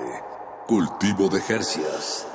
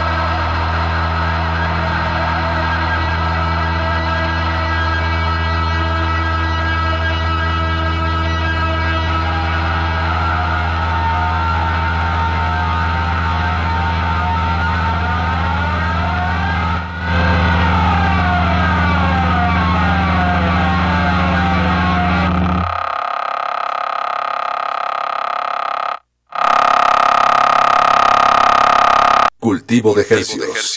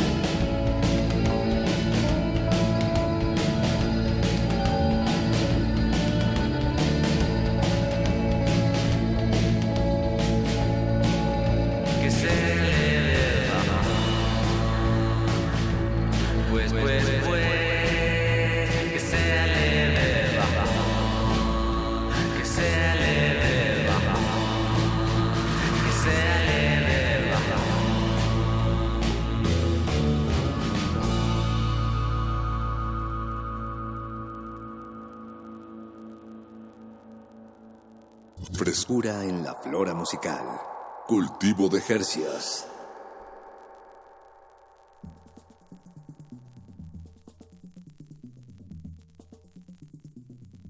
Acabamos de escuchar a San Pedro el Cortés con Bajando Avión y antes de eso escuchamos Little Doll de Tajac. Nuestros invitados de esta noche están aquí en cabina Carlos Arias y Andrés Rubio. Estos temas, eh, ¿dónde los podemos escuchar, chicos? Eh, Aparte de aquí de Radio Nam, como acaba de suceder. En hallrecords.bandcamp.com este, ahí pueden encontrar el release del disco que es viene como San Pedro el Cortés y Tajac. Y en nuestro canal de YouTube también pueden encontrar casi todo lo de Whole Records. ¿Qué más hay en Whole Records? Son, ¿Es su, su propia Sí, es nuestra propia eh, disquera. ¿no? Se me hace una, una- Digo, en el bloque anterior hablábamos sobre la colaboración directa de armar eh, pues, tocadas con proyectos de fuera, pero también se me hace una. Pues como una estrategia. Bueno, más que una estrategia, un, un acierto de una banda que también eh, pues trate de agrupar en un sentido digital, ¿no? Que sería hacer una, una, una disquera, ¿no? Y bueno, exacto. ¿Qué- ¿Quién más está en esta, en esta disquera? Whole Records. Muy pronto vamos a sacar el disco de, de un chico de Veracruz que se llama Shax. Este, pues que es, este, hace como música electrónica tipo Afex Twin, no sé qué, con muchas influencias. Es un güey muy, muy avanzado en lo que hace. De- ¿Debe ser de Jalapa o de Veracruz, no sabe? Mm, No estoy seguro, no estoy seguro. Es Pero que bueno, pues ya- Jala- Jalapa ha sido un buen semillero de música estos últimos años. También ya, ya llevo un ratote viviendo acá. ¿Qué más? Está los, está los Kowalski de Mérida, es una banda de shoegaze, este, para mí en lo personal de las mejores de México. De eso, este, acaban de sacar de hecho un, un EP nuevo, en- fue en diciembre, ¿no? Sí, fue en diciembre. Este, eh, y sacamos las- la, versión cassette, también lo puedes comprar desde Bandcamp, este, de, de este nuevo disco, junto con un disco que, que sacaron en el 2015, que se llama Sputnik. Y en, en febrero vamos a sacar su nuevo disco que todavía no, no tiene título o todavía no sabemos, pero este ya en febrero a principios de marzo sale su nuevo disco. Bien, Jalapa, Mérida, o sea, en este sentido también están como agru- agrupándose. Ujú. También tenemos planes para sacar eh, un proyecto que se llama Erebo y la Juventud Psíquica de, de San Luis Potosí. Bien. Y todo- todas estas, estas redes, ¿cómo se hacen? ¿En ¿Intercambios de correos por internet? ¿O ustedes van, tocan en esos lugares y conocen a la gente? ¿Cómo- Sí, cómo- casi siempre los, nos, los con- conocemos a esta gente en tocadas, así, estar yendo en tocadas o festivales, cosas así. digamos, la primera, la dicen que la primera impresión es la más importante. Bueno, pues eso es como dicho de tío, ¿no? Bueno, por lo menos yo de ahí lo escuchaba. Pero me imagino que la primera gran impresión que puede hacer una banda pues es tocar en vivo, ¿no? Sí. Es- Digo, te motiva más a acercarte y decir, oye, tu música la quiero este, impulsar en mi catálogo. Y, y otra cosa que también lo refuerza, que lo dijiste, Carlos, eh, que con San Pedro el Cortés eh, los grabaste, o sea, ustedes también tienen un, un estudio casero que también cuida un cierto sonido. Sí, sí, sí. Este, bueno, no, no tenemos tanto equipo, pero hemos conseguido prestado y cosas así. Este, pues la verdad quedamos muy felices con el resultado de haberlo grabado así casero todo. Hemos grabado así en estudios y, Y no les y, gusta. y la verdad se me hace que esto último que grabamos con San Pedro se me- está al nivel o mejor que lo que grabamos en estudios. Porque además hay un mito, yo creo, en la producción musical, que es que eh, mientras mejor equipo tienes, mejor va a sonar, ¿no? Sí, Pero no, sí. no, es- no es Totalmente. eh, no es cierto, o bueno, o sea, no necesariamente, ¿no? No es como que el equipo haga la mitad, el equipo tec- tecnológico, pues, eh, en realidad no. En, en realidad es la funcionalidad que uno le da al equipo, ¿no? y Sí, cómo claro. lo utiliza. Y también como que importa mucho estar a gusto de- en tu casa grabando. Que cuando tú lo oigas también te recuerde a un momento, Sí, sí, sí. no así de que "Eh, les quedan 15 minutos para grabar Sí, este- en el estudio siempre estás súper nervioso y siempre hay, eh, siempre hay vuelta, estás a vuelta del reloj. así. Soltando, gastando dinero, cada minuto cuenta. Ajá. Como por ejemplo, ayer, ayer alguien me platicaba sobre Billy Corgan, el, el vocalista de los Smashing Pumpkins, que no sé, no me dijeron qué disco, pero que todo un disco lo grabó con un, un micrófono Shure 58, o sea, todas las voces. Entonces es un micrófono muy bueno, pero es que se usa específicamente como para tocar en vivo, no es uno sí. no es uno profesional de estudio como estos de Radio Nam, como pueden escuchar. Escuchen. y, y pues es eso, ¿no? Yo creo que él ya tenía una, una, una experiencia tanto en vivo que ya conocía tan bien ese micrófono y estaba tan acostumbrado a él que le gustaba su voz, las distancias. No sé, exacto, es como cómo le sacas la ventaja a eso. ¿no? También hay un disco, digo ya que estás en esa zapacha, hay un disco de Neil Young que creo que sacó hace un par de años. Eh, Ajá, que grabó en una cabina de, no sé, 1920 y tantos. Entonces era una de estas cabinas que creo que no, no funcionaba con, no sé si eran cilindros, ¿eh? no, no me acuerdo cómo, cómo, cómo era el mecanismo, pero el chiste es que eran de las primeras, eh, los primeros espacios donde podía la gente grabarse sin ser un estudio, ¿no? Ya algo como más cotidiano. Y eso en sí le da una, un sonido, una textura, una gama de colores y sonidos que, que pues sí, no- o sea, e- ese no era lo que él buscaba, ¿no? Sí. Sí, sí, sí. Pues sí, tenemos canciones nuevas que no hemos sacado. em, que vamos a alternar más o menos con, con- con el disco anterior, el disco nuevo. Sí, el disco nuevo, de hecho no hemos hablado de él, pero pronto este año va a salir. Ya tenemos las canciones grabadas, estamos mezclándolo. Bien, y todavía y puliéndolo todavía en vivo, ¿no? Sí, sí, sí. Pues escuchamos otra rola de Tajak y la juntamos con, con una de Chivo Negro para que se den un buen quemón de orejas. ¿Qué vamos a escuchar? Vamos a escuchar Wasn't del... ¿Sí? ¿Wasn't? O No. Crack Me Open. Ah, Escuchemos sí. Wasn't. Escuchemos Wasn't del, del Amsterdam 211. Eh, después vamos con Chivo Negro y regresamos a Cultivo de Ejercicio. La canción de Chivo Negro se llama Enki. Estudiamos el milagro de la música libre en el aire. Cultivo de Jercias.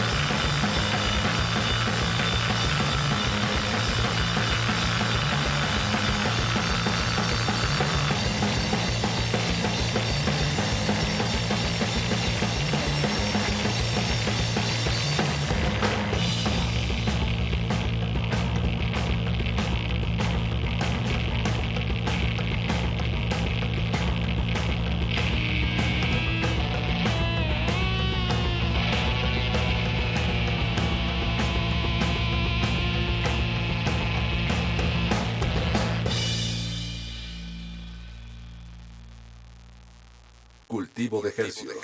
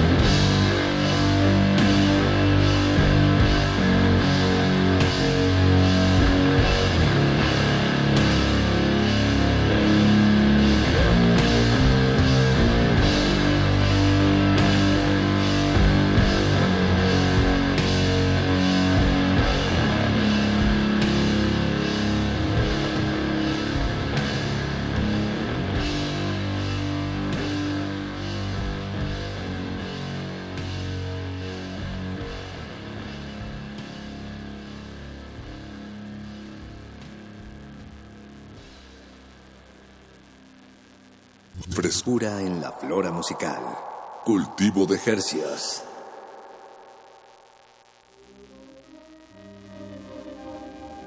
Acabamos, Acabamos de de escuchar, a la a la- Archivo Negro con el tema Enki.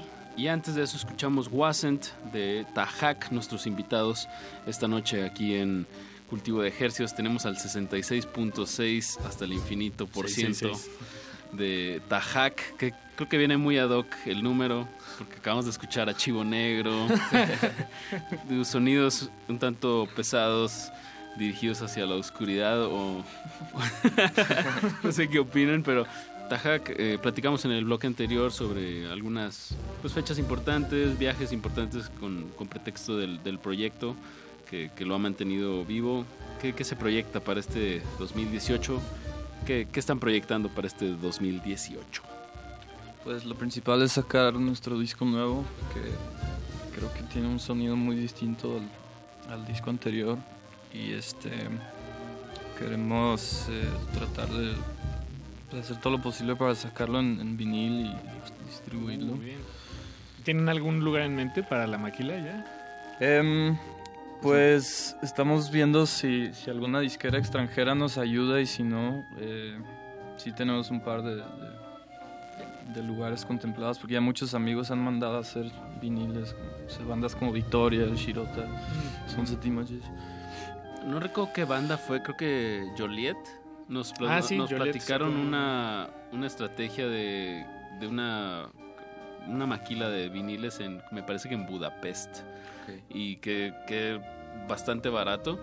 El problema es la tra- eh, trasladar el, el equipo, pero lo que ellos hicieron es, lo pidieron con algunos meses de anticipación, fueron a tocar allá, lo recogieron y los estuvieron vendiendo en su gira, digo, como tip. Sí, sí, sí. Pues es algo que podemos hacer, de hecho. Justo sí es lo que pensamos hacer porque, o sea, hacer los viniles cuesta tanto y mandarlos para acá Exacto, cuesta... te, lo do- te sale el doble, ¿no? duplica el precio, entonces sí. De todos modos la mayoría se, se van a dis- distribuir allá, o es el Ujú. plan por lo menos. Porque hay mucha entonces- cultura también allá en las tocadas de comprar viniles. Sí, mucho, yo creo que mucho más que aquí todavía. Ujú. Y este, entonces sí, es mucho más efectivo eso. Pues bien, vayan planeándose una, una tocadita para el segundo semestre del año allá.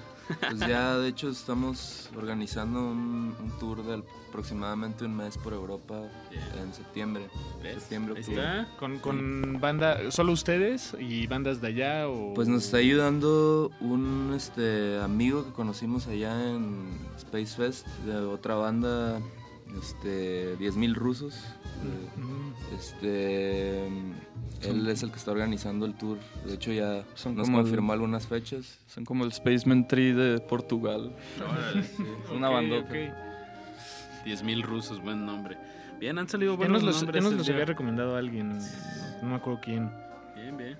Y digo, también ya de su sello ya nos recomendaron a los Kowalski, a Shax de, de- de Veracruz. Em, ¿qué, qué otras bandas, digo, ya llevándolo aquí a, a la, a la Ciudad de México, con qué proyectos les gusta compartir escenario? ¿O les gustaría? Este, bueno, es que muchas bandas son residentes aquí, pero la mayoría vienen de fuera. Bueno, las que conocemos. Eh, pero pues que Victoria, el Shirota, eh, Ereboy, la Juventud Psíquica, eh, Camil, Pues, Mandoki. Nada, también es una banda que nos gustaría poner una canción. Este, eh, estaban interesados en también sacar con ma- ustedes. material en Cool Hall. Records. Es una banda súper original, es una pareja de Monterrey.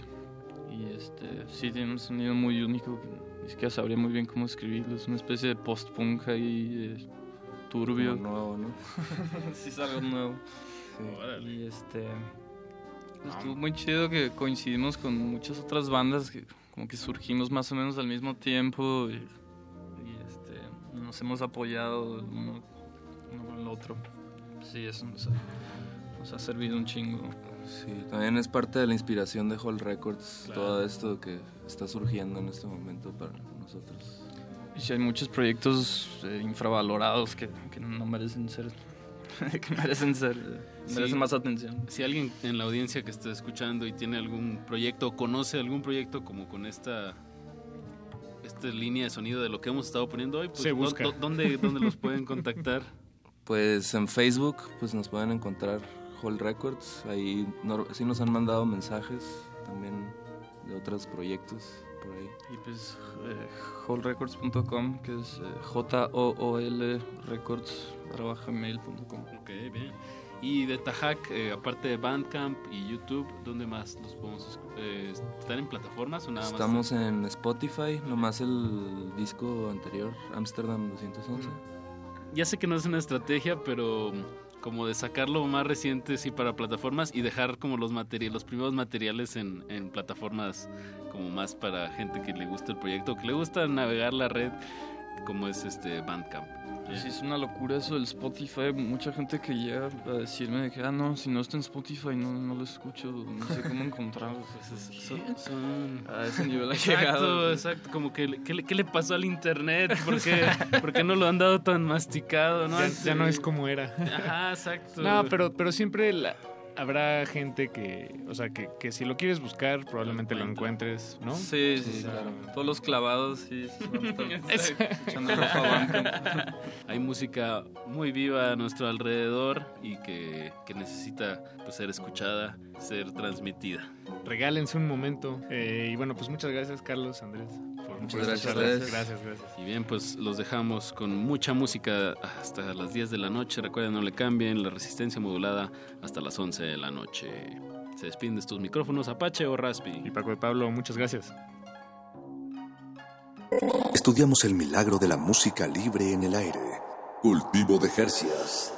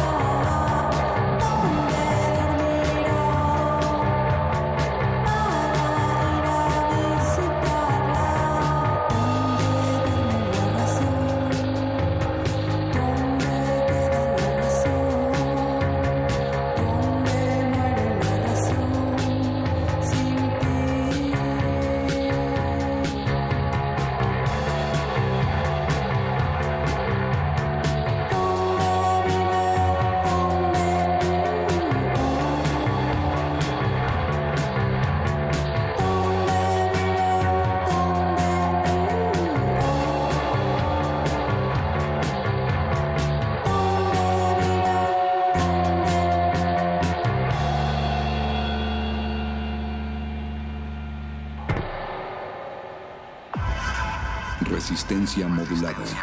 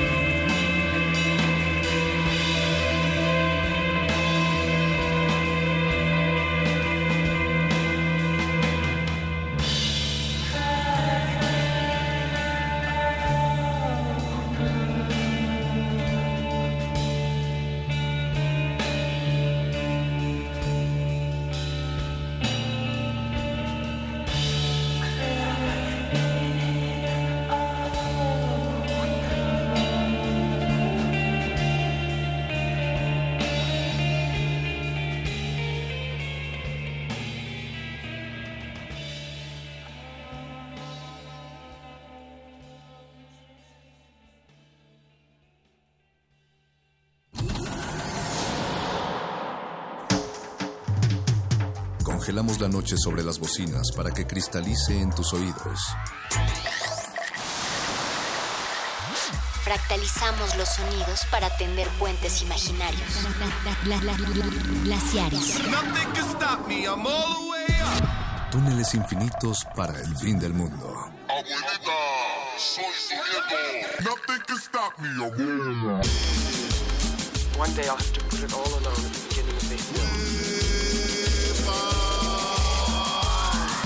Glaciares. With a long piece of black leader. At least they'll see the black.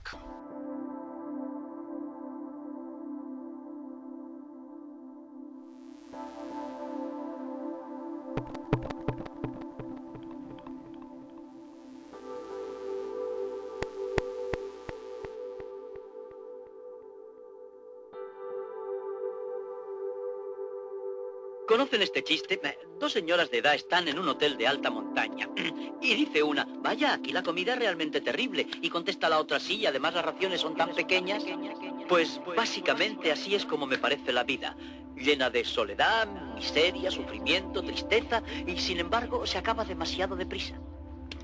Eh, otro chiste importante para mí es uno que generalmente se le atribuye a Groucho Marx, pero creo que fue Freud quien lo dijo en relación con el subconsciente. Y dice así, en paráfrasis, em, jamás pertenecería a un club que tuviese a alguien como yo de socio. Ese es el chiste clave de mi vida adulta en cuanto a mis relaciones con mujeres. Saben, últimamente pasan cosas muy raras por mi cabeza porque yo ya soy cuarentón. Y supongo que estoy pasando por alguna crisis vital, no sé, no, no me preocupa la vejez, no, no soy de esos, aunque me estoy quedando calvo de la coronilla, y eso es lo peor que se puede decir de mí. Eh, sin embargo, creo que con la edad mejoraré, sí, creo que seré un ejemplar del tipo viril, calvo, digamos lo contrario de un distinguido canoso. A menos que no sea ninguno de los dos y acabe siendo uno de esos babeantes que con la bolsa de la compra al brazo entra en la cafetería predicando el socialismo. Annie y yo rompimos y aún no puedo hacerme a la idea. Sigo examinando mentalmente las piezas de nuestras relaciones y analizando mi vida para averiguar dónde surgió el fallo. ¿Comprenden? Y no, hace un año estábamos enamorados.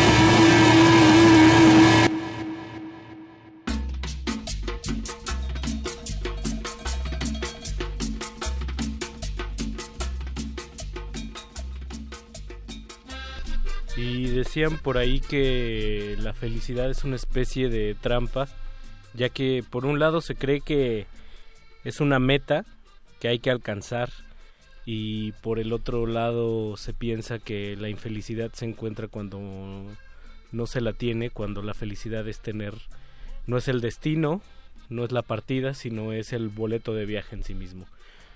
Muy buenas noches, bienvenidos a Glaciares. Muy buenas noches, eh, aquí a mi derecha está Ricardo Pineda. Y aquí a mi izquierda está el licenciado Mauricio Orduña, ya es licenciado. Unos, unos aplausos porque ya te titulaste. Unos Mauricio. aplausos radiofónicos.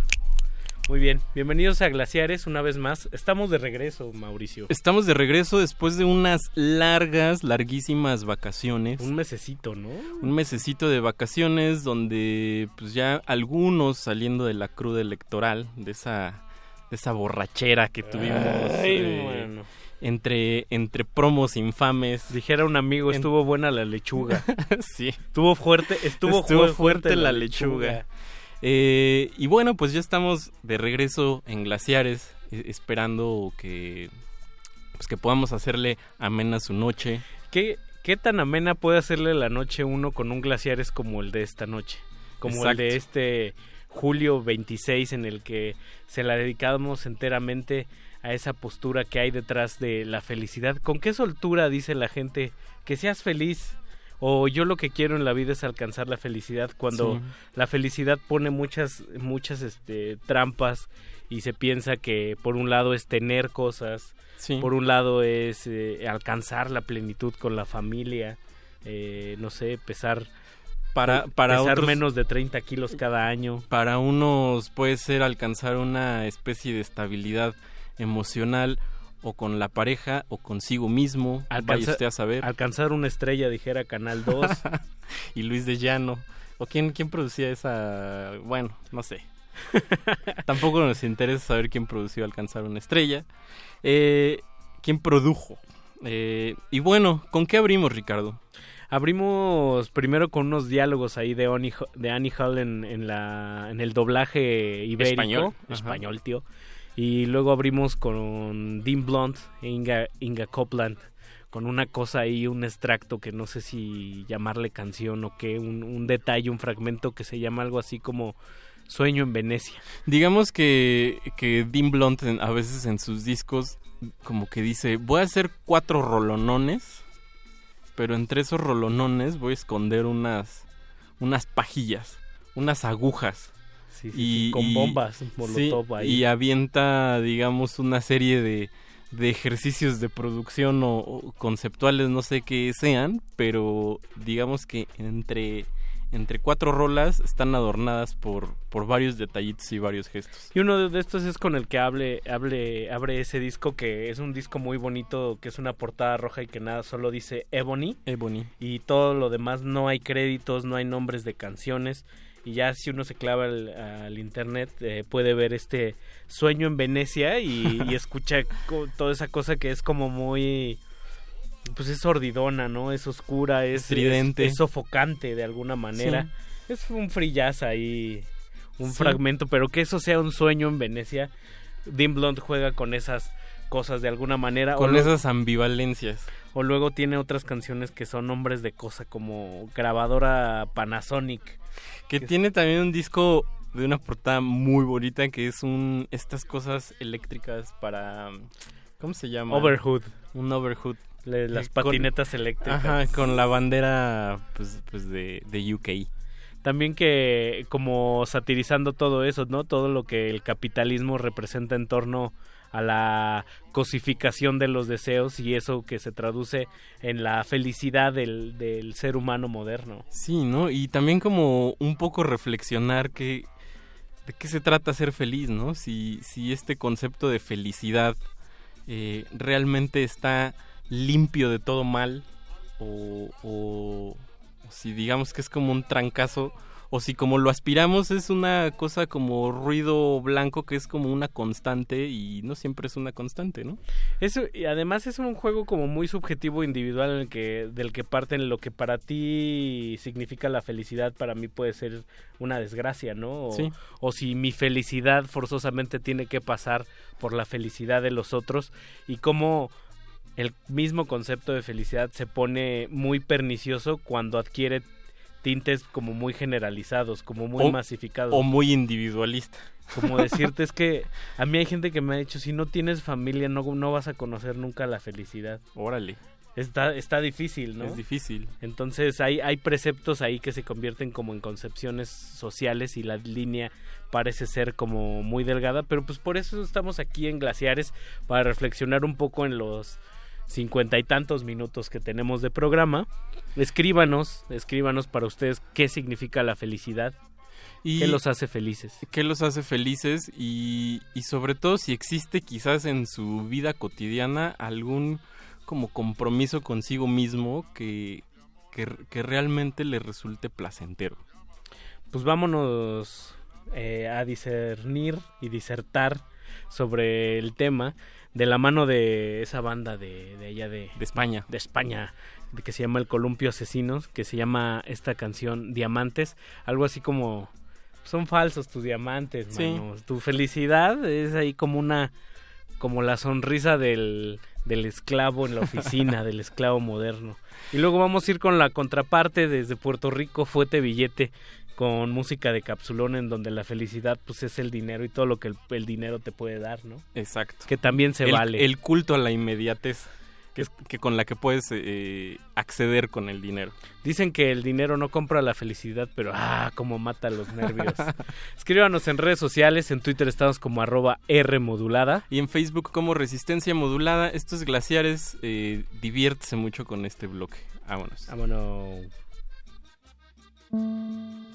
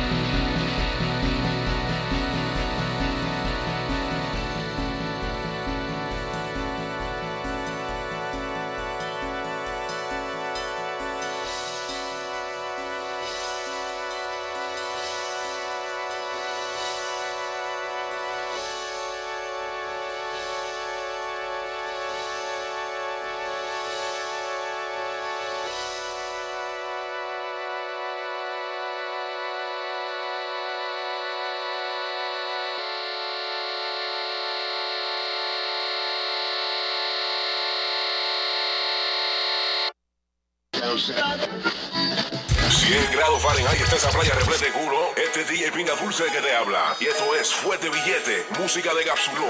Estás escuchando WXYZ, la única que suena lo que le sale el bicho.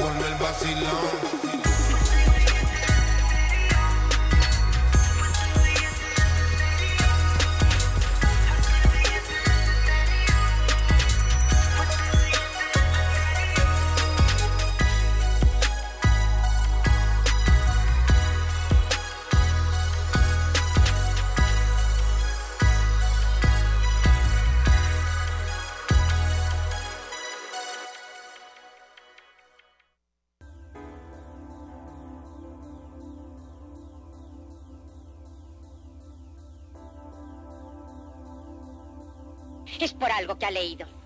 Algo que ha leído. El universo se expande. ¿El universo se expande? Bueno, el universo es todo, y si se expande, algún día estallará y eso será el final de todo. Eso no es asunto tuyo. Ha dejado de hacer sus deberes. Claro, ¿para qué? ¿Qué tiene que ver el universo contigo? Brooklyn está aquí y Brooklyn no se expande. Y no lo hará en billones de años, Salvi. Eh, por eso hay que intentar pasarlo bien mientras estemos aquí. ¿Eh?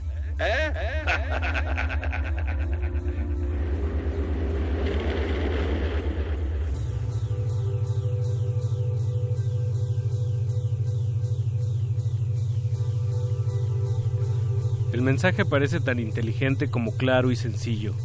El camino hacia la felicidad pasa por la tienda y cuanto más exclusiva sea, mayor es la felicidad alcanzada.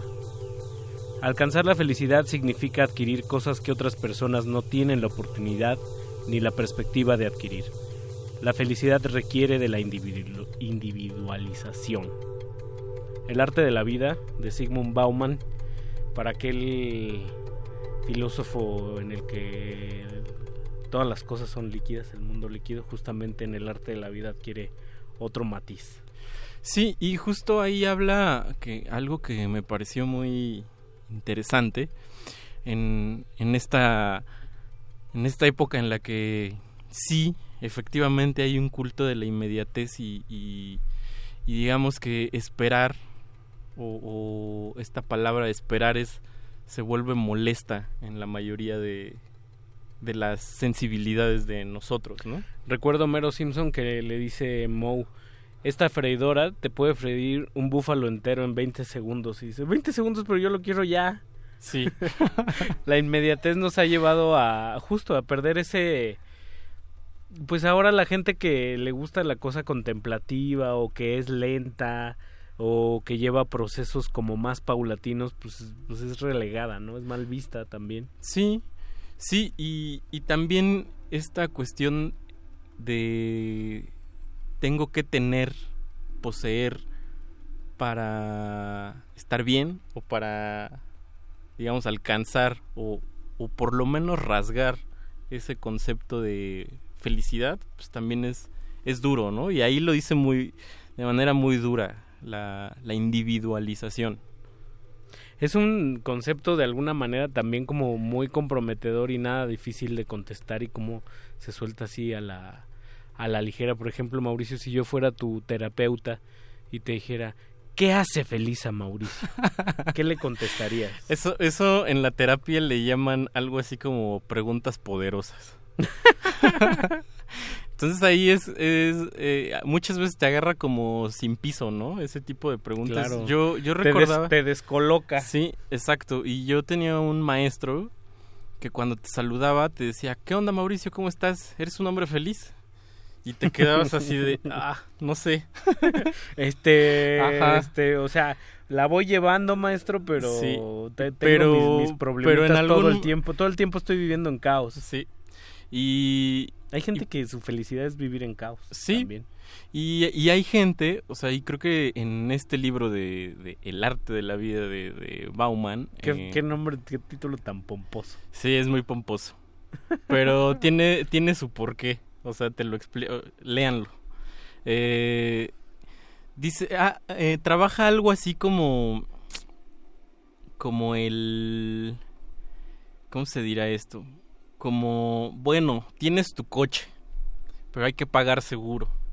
Pero luego hay que darle mantenimiento. Pero bla, bla, bla. Y Mm. entonces, este, esta cosa de tener se vuelve una preocupación extraña pero de repente como que lo voltea en un sentido más como hacia lo zen y lo y como un pensamiento quizá yo diría un poco más oriental que, te- que, que dice bueno pero es que a veces también en el compromiso puedes ir desarrollando el placer y de irte superando como tú mismo de decir ok tengo que tener esta solvencia para feliz de la vida limpiar mi cochecito o limpiar mi bici o lo que sea Lo que decíamos al inicio del programa, ¿no? Que la felicidad también es un poco estar sobre el viaje, estar Sí. sobre la marcha y entonces se convierte en lo que los gringos llaman un poco el work in progress, Sí. que dices, pues ya no es tanto si quería tener no sé si quería tener hijos o si quería ser papá, pero este proceso de de estar embarazado con Sí. mi pareja, de cambiar mis hábitos, todo eso me me ha resultado muy placentero todo ese proceso, todo ese proceso de compromiso al que te refieres. Sí, y, y es también una cosa como... Qué adulto. Eh, Pues no lo sé, pero... Pero digamos, es como un, un, un mérito, una meta, eh, el, digo, según Bauman, como el ir manteniendo tú tus propios gustos. A mí también me resulta a veces como complicado o comulgo mucho con esta idea de, de la gente que, que desconfía un poco de estas personas que están todo el tiempo como diciendo que son muy felices, ¿no? Es que yo creo que hay muchos motivos para desconfiar, ¿no? Porque, o bueno, por lo menos yo como lo tengo entendido, las veces que he dicho fui enormemente feliz, como que siempre lo digo en pasado. Amé, fui amado. Pero, pero digamos, la sensación es una especie como de roce, no como el vivir ahí. Y creo que eso, tanto como en el arte o en algunas cosas, es como cuando tienes ese roce, ese goce, es como efímero y, y eso lo hace como muy bonito. Ahorita que hablas de lo efímero, también a mí algo que me hace muy feliz es que nuestros resistentes óticos nos escriban. Qué bien. Y una de ellas es Leslie Solís que dice, para mí la felicidad ahorita es escucharlos ahorita a ustedes. Ahorita. Ella es una mujer de presente. Y dice, ahorita, mañana, no sé. Ok. Como dice la canción, yo no sé mañana. Es, es, es, es una mujer de temporalidad presente. En el aquí Y el ahora. y en el ahora. Yo siento que yo soy más de, de nostalgia lela y, y- ¿A ti te hace feliz y el pasado? pa' atrás. ¿Eres más feliz en el pasado? No en el... Sí, soy feliz en el momento recordando a veces. A mí me pasa mucho que me descubro a mí mismo emocionado y contento y uniendo puntos de la felicidad con lo que viene. Ya. Como Pero- decir como, Sí, ahora claro. qué proyecto me hago, Ajá. mano. Eh, y, y a mí, yo creo que ya en mi vida me pasa me, con menos frecuencia esta felicidad como en potencia de, híjole, es que ya viene el 6 de enero y, ¿sabes? Como, como la emoción antes de que algo ocurra. O sea, como que eso ya no me pasa tanto. No sé si porque me he hecho o, o como tibiezón o mesurado, vaya usted a saber. Pues la edad te hace aterrizado, como también lo hace aterrizado a, a Lee Hasselwood, que en el que dice que la libertad, tal vez, así como la felicidad, es lo que tú quieres que sea, pero no hay trenes hacia Estocolmo, ¿eh? Sí, claro. O sea, es así, tampoco abuses. Hay por ahí una frase muy bonita de Dylan que dice, bueno, cuando sobre la libertad dice, bueno, hasta los pájaros están encadenados al cielo. Wow. Algo así, ¿no? También dicen por ahí que puedes tener todo lo que tú quieras, no todo al mismo tiempo. Claro, no, ¿no? te puedes comer todo el pastel tú solo cuando... Que eso es un vicio que tenemos mucho en la cabeza a veces, ¿no? O sea, como cuando tienes mucha hambre y a veces eh, cuando el ímpetu del hambre es muy, muy física, eh, pues dices, ah, ya un McDonald's. Comida rápida. Cualquier cosa. Ajá. Pero, pero de repente hay otro momento que quizás tú estás en otra temporalidad, en otra sensibilidad y dices, me lo voy a preparar. Me voy a hacer mi y la pescadito espera, empapelado. Y la espera es rica. El proceso, a mí me vuelve Sí. muy contento ese proceso. Pues vámonos con el bigotón de Morsa, el bigote de Morsa Lee Hasselwood con No Train to Stockholm. Y luego vamos a amarrar con los titanes, los ídolos del pueblo. No les digas, no les digas quién es. Ya dije los son. ídolos del pueblo, Ah, pero va. bueno. Arroba R modulada en Twitter, Resistencia modulada en Facebook. Vámonos, escríbanos ahí qué los hace feliz o cuáles son las trampas que ustedes se ponen. ¿Cuáles son las trampas de su de felicidad? su felicidad. ¡Ay, qué dura estuvo esa, Mauricio! Pues vamos a escuchar a Lee Hasselwood y después le vamos a meter reversa a Bárbara. Vámonos.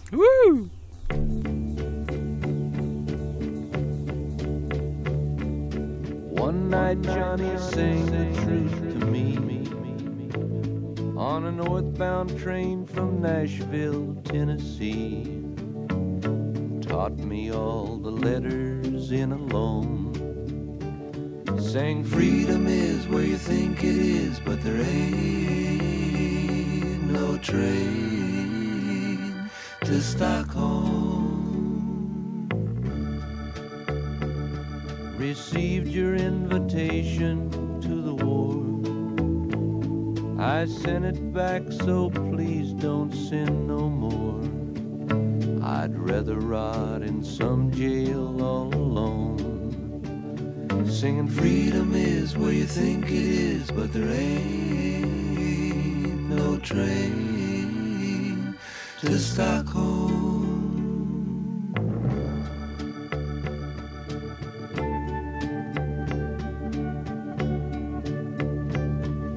I have to ride this train a hundred years, and all I have to drink is my own tears, I'll not kill for you or on my own.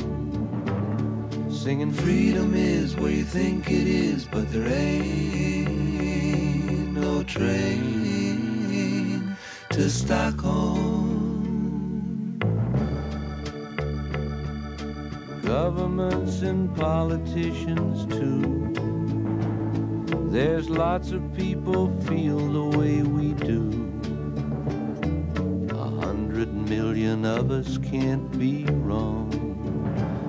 Singing freedom is where you think it is, but there ain't no train to Stockholm.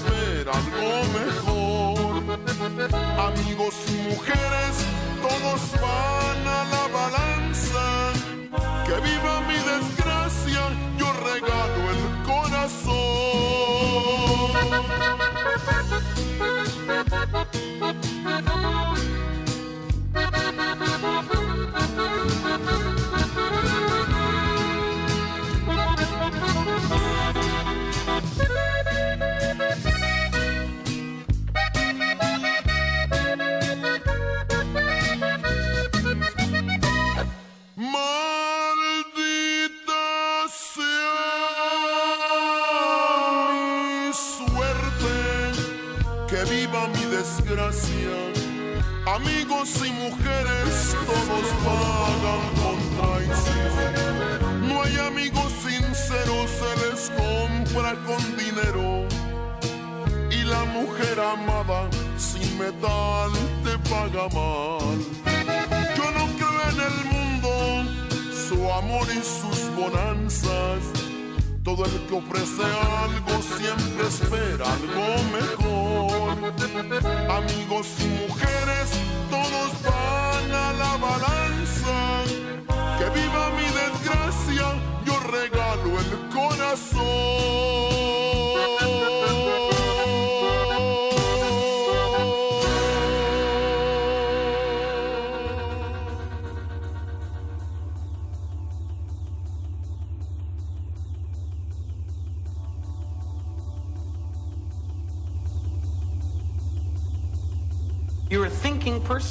can you choose this lifestyle? What is so incredibly great about New York? It's a dying city. You you read Death in Venice? You didn't read Death in Venice till I gave it to you. Well, you only give me books with the word death in the title. It's an important issue. Artie, you are totally incapable of enjoying life. You're like New York. You're an island. Okay. okay. If that's all that we've been through together means to you, I guess it's better if we just said goodbye. Once, once, once. Critics around the world and south. Gracias.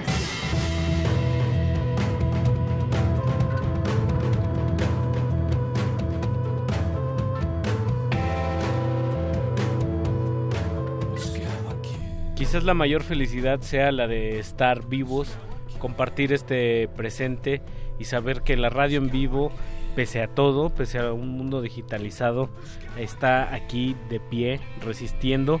Y como dicen los Tigres del Norte, pues que viva mi desgracia, que, que ya la radio ya, ya no es ese, ese medio que era antes, pero pues que viva. Claro, pues es que también a veces en, en las cosas más obsoletas eh, puedes encontrar eh, lo sorpresivo o quizás hasta ya dependiendo de la sensibilidad de cada quien, lo novedoso.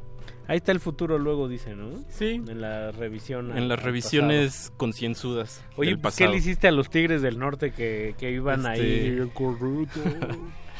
Este norteño rebajado, un género que queremos impulsar aquí en Glaciares. Me pone muy feliz cuando rebajas eh, eh, la música vernácula mexicana. Sí, suena como que en este en este pedacito que dice maldito, ahí se oye bien, en rebajado. Eh, y bueno, pues a mí se me hizo raro que pusieras esta esta canción, pero creo que ya entendí el mensaje. De alguna manera... Te pusiste ahí- complicado, pero ya te entendí. Es que nada más volteé la, volteé la, volteé la tortilla del lado doradito. Sí. En el que los Tigres del Norte, así como José José, me recordó mucho, por ejemplo, este ejercicio que hacen en esta canción los Tigres del Norte a José José con Preso, que preso de la cárcel de tus besos, de tu forma de hacer eso y hasta José José hasta cuando tiene eso es infeliz. Claro. ¿No? Eh, también aquí pues los Tigres celebran celebran Celebran que el mundo la- que el mundo sea ingrato, que los Claro. amigos te paguen mal, que si no hay dinero no hay amor. Entonces, ¿para qué dicen para qué tanto brinco estando el suelo tan parejo? Pues pues que viva, que Pues viva sí. la hipocresía. Sí, y, y de alguna manera, digo, ahora, eh, pues el mundo está hecho de eso, ¿no? De, de la infelicidad y de lo feliz. Dijera mi querido filósofo Jorge Valdano, o sea, decía que en el fútbol, porque él decía que le molestaba esta cosa de, de, de que repitieran la jugada para que el árbitro viera si sí era o no era penal. Y decía que eso le quitaba naturalidad y esta cosa orgánica al juego. Y decía bueno pues es que el fútbol es como en la vida o sea debe de haber injusticias y justicias y sorpresas y lo que sea Difícil y cuestionable, ¿no? de alguna y manera. cuestionable. Que si bien la mano de Dios es... eh, o sea, con, con el barroom ya no vamos a tener mano de Dios en, en- en la vida. Ya no va pues, a haber ese... pues yo creo que pueden pasar mito, ¿no? yo digo que y, y pasaron no lo sé pero pero pues yo digo que sí o sea es, es buen ejercicio eso de celebrar digo celebrar tu desgracia ya ha pasado un lutito no porque en el momento pues no te dan ganas de reírte pero ya después este pues sí está cotorro ¿no? Oye, y, y ahora que pasó el mundial, qué raro este fenómeno de que el mundial es la fiesta que hace feliz a todo mundo Claro. y a los que no nos gusta el fútbol, qué mal la pasamos. ¿Ah, sí? No, yo la pasé bien. Eh, Ya a mí, lo- yo lo no disfruto, soy... pero hay gente, Sí. pero hay gente que, que en realidad no y que lo estén saturando todos los días. Puede ser complicado. Sí, puede ser un poco invasivo, ¿no? Entiendo, por, por ejemplo, pasó mucho Sí, que, entiendo. que quieres salir temprano de la oficina y pues como ahora los partidos tocaban en la mañana, pues como que se colapsaba el flujo operativo. La, la bolsa de valores se trababa. Entonces dices, bueno, mientras mis compañeros están viendo el fútbol, yo me apuro con mis pendientes, pero pues no llegaba el mail, no, Ya. no te pasaban el diseño, entonces tenía que, terminando el, el partido, misteriosamente comenzaban a caer solicitudes. Sí. y- Y yo, yo imagino que ahí lo Eso no me puso ahí feliz. que lo, lo que no ha de ser muy feliz es escuchar a, a todos los comentaristas de la oficina post partido. ¿no? Ese- con, ese- con ese el análisis. Oye, Mauricio, ¿y a ti no te pasa que también es raro escuchar a gente que está medianamente acomodada y te, y te dice, pues yo soy feliz, mira, tengo mi carrito, eh, eh, mi casita pagada, mi empresita, me dan unos nervios terribles y Sí. digo, pues claro, ¿quién no va a ser bueno, es que es que ahí te fuiste muy lejos porque una casita pagada es, es ya mucho. Bueno, por lo menos desde, Sería- desde sería estos motivo de- humildes tenis, este ¿Sería pues, motivo de tu felicidad una casita pagada? Pues yo creo que me daría un poco de tranquilidad. Eh, Pero no eres feliz. Pero sabes sea, pero sabes qué me gustaría desarrollar con una casita pagada esta cosa del amor al compromiso de decir la mantengo y, y le dedico su hora a limpiarla y, Qué bonito. y a limpiar Qué a, bonito. a mantener mi logro. Bueno. Que bueno, yo, yo, yo sí debo de aceptar, o sea, no es una virtud mía, pero eh, yo sí, y creo que muchos somos así, como que alcanzas el logro y te echas a descansar. Entonces... Comodino. Yo creo que tengo un poco ese vicio. Entonces... Lo seguimos trabajando. Seguimos trabajando para ustedes aquí en Resistencia Trabajando por lo que más quieres. pues vamos, de alguna manera también Rodrigo González planteaba esta analogía sobre la felicidad que, el- que la ves venir de lejos y dices, ah, ya viene, ahí viene mi novia, qué Digamos- bonita es. Y se va acercando y no, pues es el carteo con una Y carta le- del SAT. Y se le va deformando la carita a la novia porque te dice, oye, que, que te pongas al corriente con el SAT. A veces, a veces la felicidad es ese espejismo que de lejos parece- parecía Oiga, lo invitamos a cumplir con sus obligaciones. Muy prometedor. Pues, Pues la, sí. balada, la balada del asalariado de parte de- del el poeta del nopal, el sacerdote El rupestre. sacerdote del rock y el sacerdote rupestre. Rodrigo González con la balada del asalariado, una canción que creo que no ha perdido realidad nacional. No creo que cobra cada, cada día más vigencia y eso es lo Y preocupante. quizás ¿no? ni regalías ha de Va- tener. Seguro. Seguro. y luego abarramos con Golf Rap, eh, Happiness, felicidad, en un... Ándale, este, este combo está bárbaro, ¿eh? Con los teenagers, en un, en un remix que me encanta por Metronomy. Órale. Arroba R modulada en Twitter, Resistencia modulada en Facebook. Vámonos con estas trampas de la felicidad que preparamos para usted. Vámonos.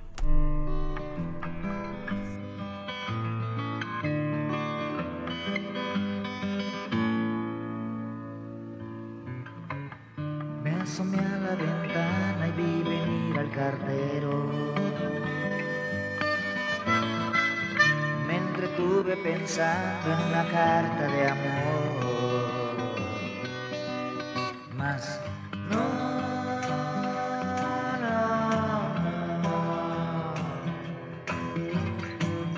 Era la cuenta del refri del televisor.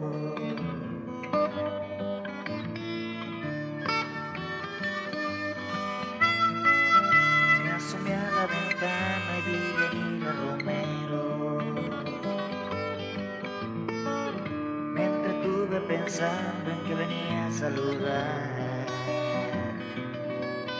Mas no,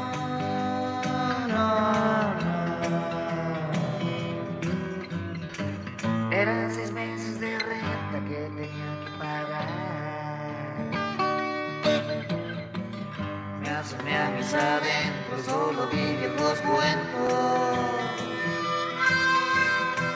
Y una manera insólita de sobrevivir.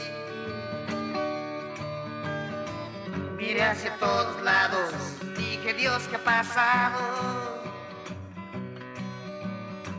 Cada muchacho solo eres un asalariado. Por la puerta han entrado mi mujer y mis hijos. Preparó la alegría que nos va a acariciar. Mas no, no, no. La despensa y la escuela se tiene que pagar, pagar, pagar, pagar, Pagar tus pasos hasta tus sueños, pagar tu tiempo y tu respirar. Pagar la vida con alto costo y una moneda sin libertad. Suben las cosas menos mi sueldo. ¿Qué es lo que se espera de este lugar? No, no. No,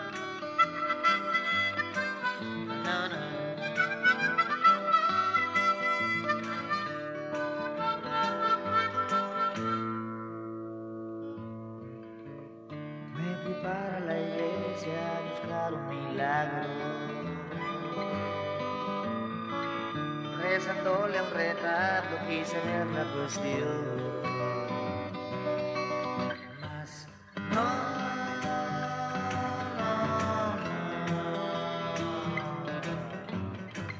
Lo que vi fue al diablo de la devaluación.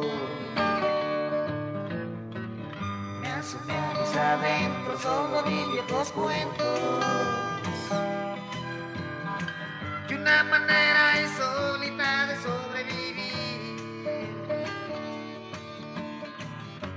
Hacia todos lados, dije Dios, ¿qué ha pasado? Nada muchacho, solo eres una asalariada. Me asomé a la ventana y vi venir a tu hermana, menos mal. Me asomé a la ventana y vi venir a tu hermana.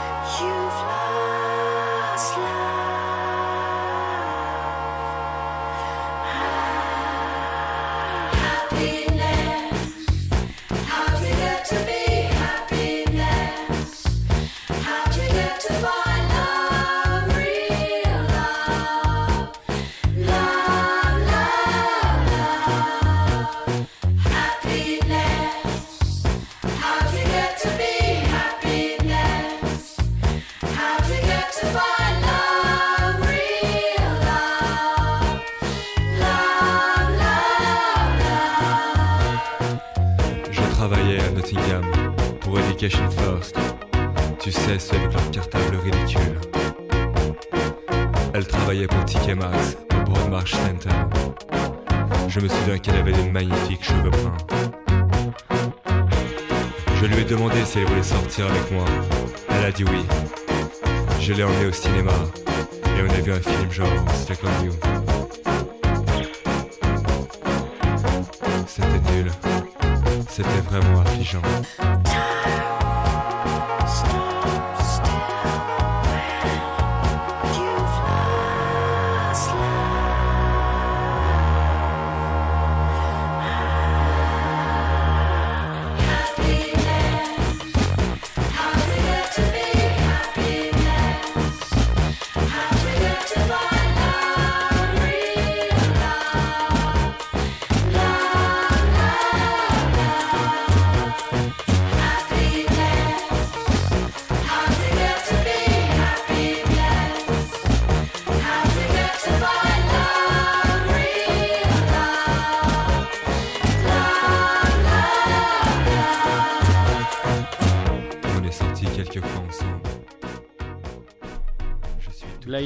La felicidad también es un efímero que tiene fecha de caducidad. Lo peor es que no lo sabemos. Entonces luego no, no podemos prevenirnos. Pero en este caso sí sabíamos, Mauricio. En este caso sí sabíamos y sabemos que el programa termina en punto de las 23 horas. Y no hay... No hay ni, más. Ni Dios que lo evite. No le Pues mueva. rápidamente, saludos ahí a, a Rafa Paz que dice, esos del glaciar se están clavando sabroso en la textura. Hashtag consejos de Valdano.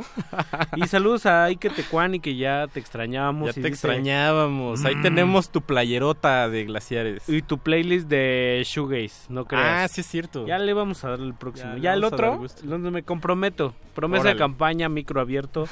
el próximo jueves va a sonar Shoegaze, querido. Te y dice, me parece que esos de que esas vacaciones le cayeron bien a los glaciares. O se- Mira. O, será porque solo llegué a la última parte. Se puso bueno desde... Desde del- que empezó Desde el Iquetecuani. 2012, que Tecuani, ponte vivo. No es cierto, y que Tecuani. Muchas gracias por escuchar y muchas gracias a, a todos los resistentes óticos que nos estuvieron sintonizando, echando el like, poniendo caritas de me gusta, me asombro, me encorazona y lo que sea. Y lo que sea. Y nos también- hacen muy feliz, nos hace muy feliz hacer radio. Y también queremos agradecer a Andrés Ramírez allá en los controles técnicos. Controles técnicos, a Mauricio Orduña en los disparos y la producción y lo que sea. Y a... En la titulada. y a Ricardo Pineda con el bozarrón, la El glotis de oro. bozarrón. Eh, pues esto fue Glaciares, nos escuchamos el próximo jueves en punto de las 10 de la noche, resistencia modulada. Sean ¿Con felices. qué nos vamos a despedir? Uno de nuestros favoritos, Mauricio. Vamos a escuchar a Gerardo Enciso en esta canción que se llama eh, Hay un cielo, con una frase muy interesante que dice que todo lo que sueñas, o tu sueño, o los sueños que tienes, tienen su propio dueño y valor, como el suelo que pisas. Estos glaciares, vámonos.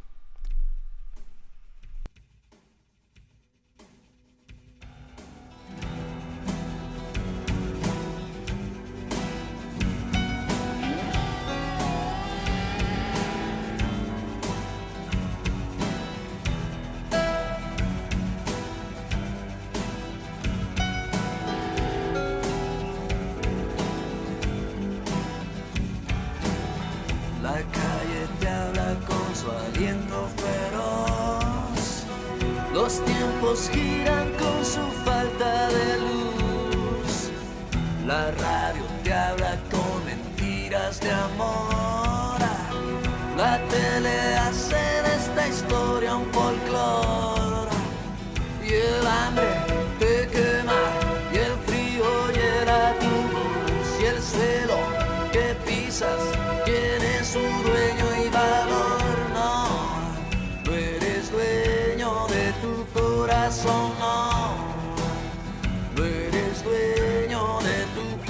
corazón, no.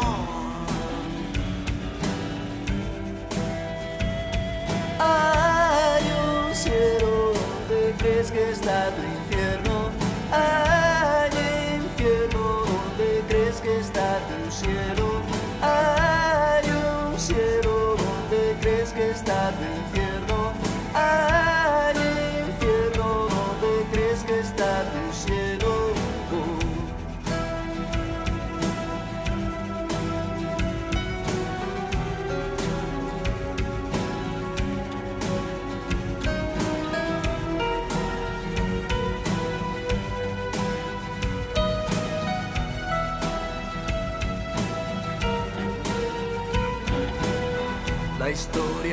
que se escribe desde hoy aviva el miedo que sentimos tú y yo.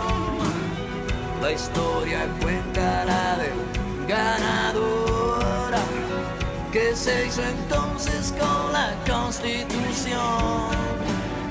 Y el hambre te quema y el frío hiera tu amor y el sueño que sueñas tiene su dueño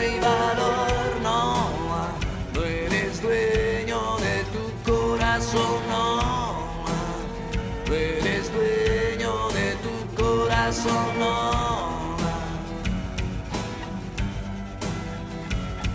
Hay un cielo donde crees que está tu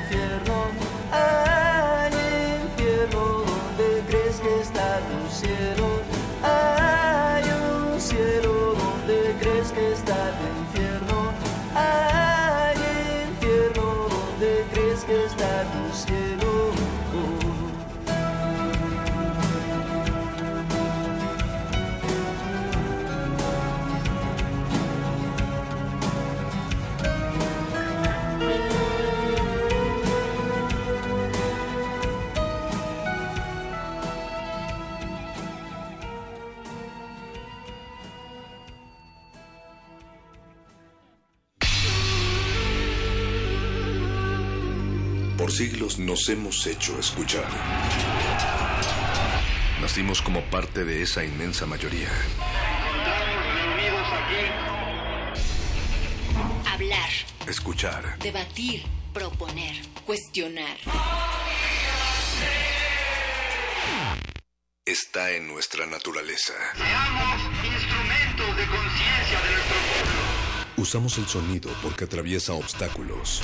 Muros, fronteras. Nosotros somos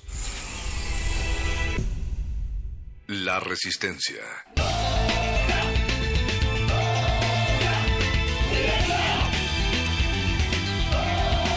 Resistencia modulada.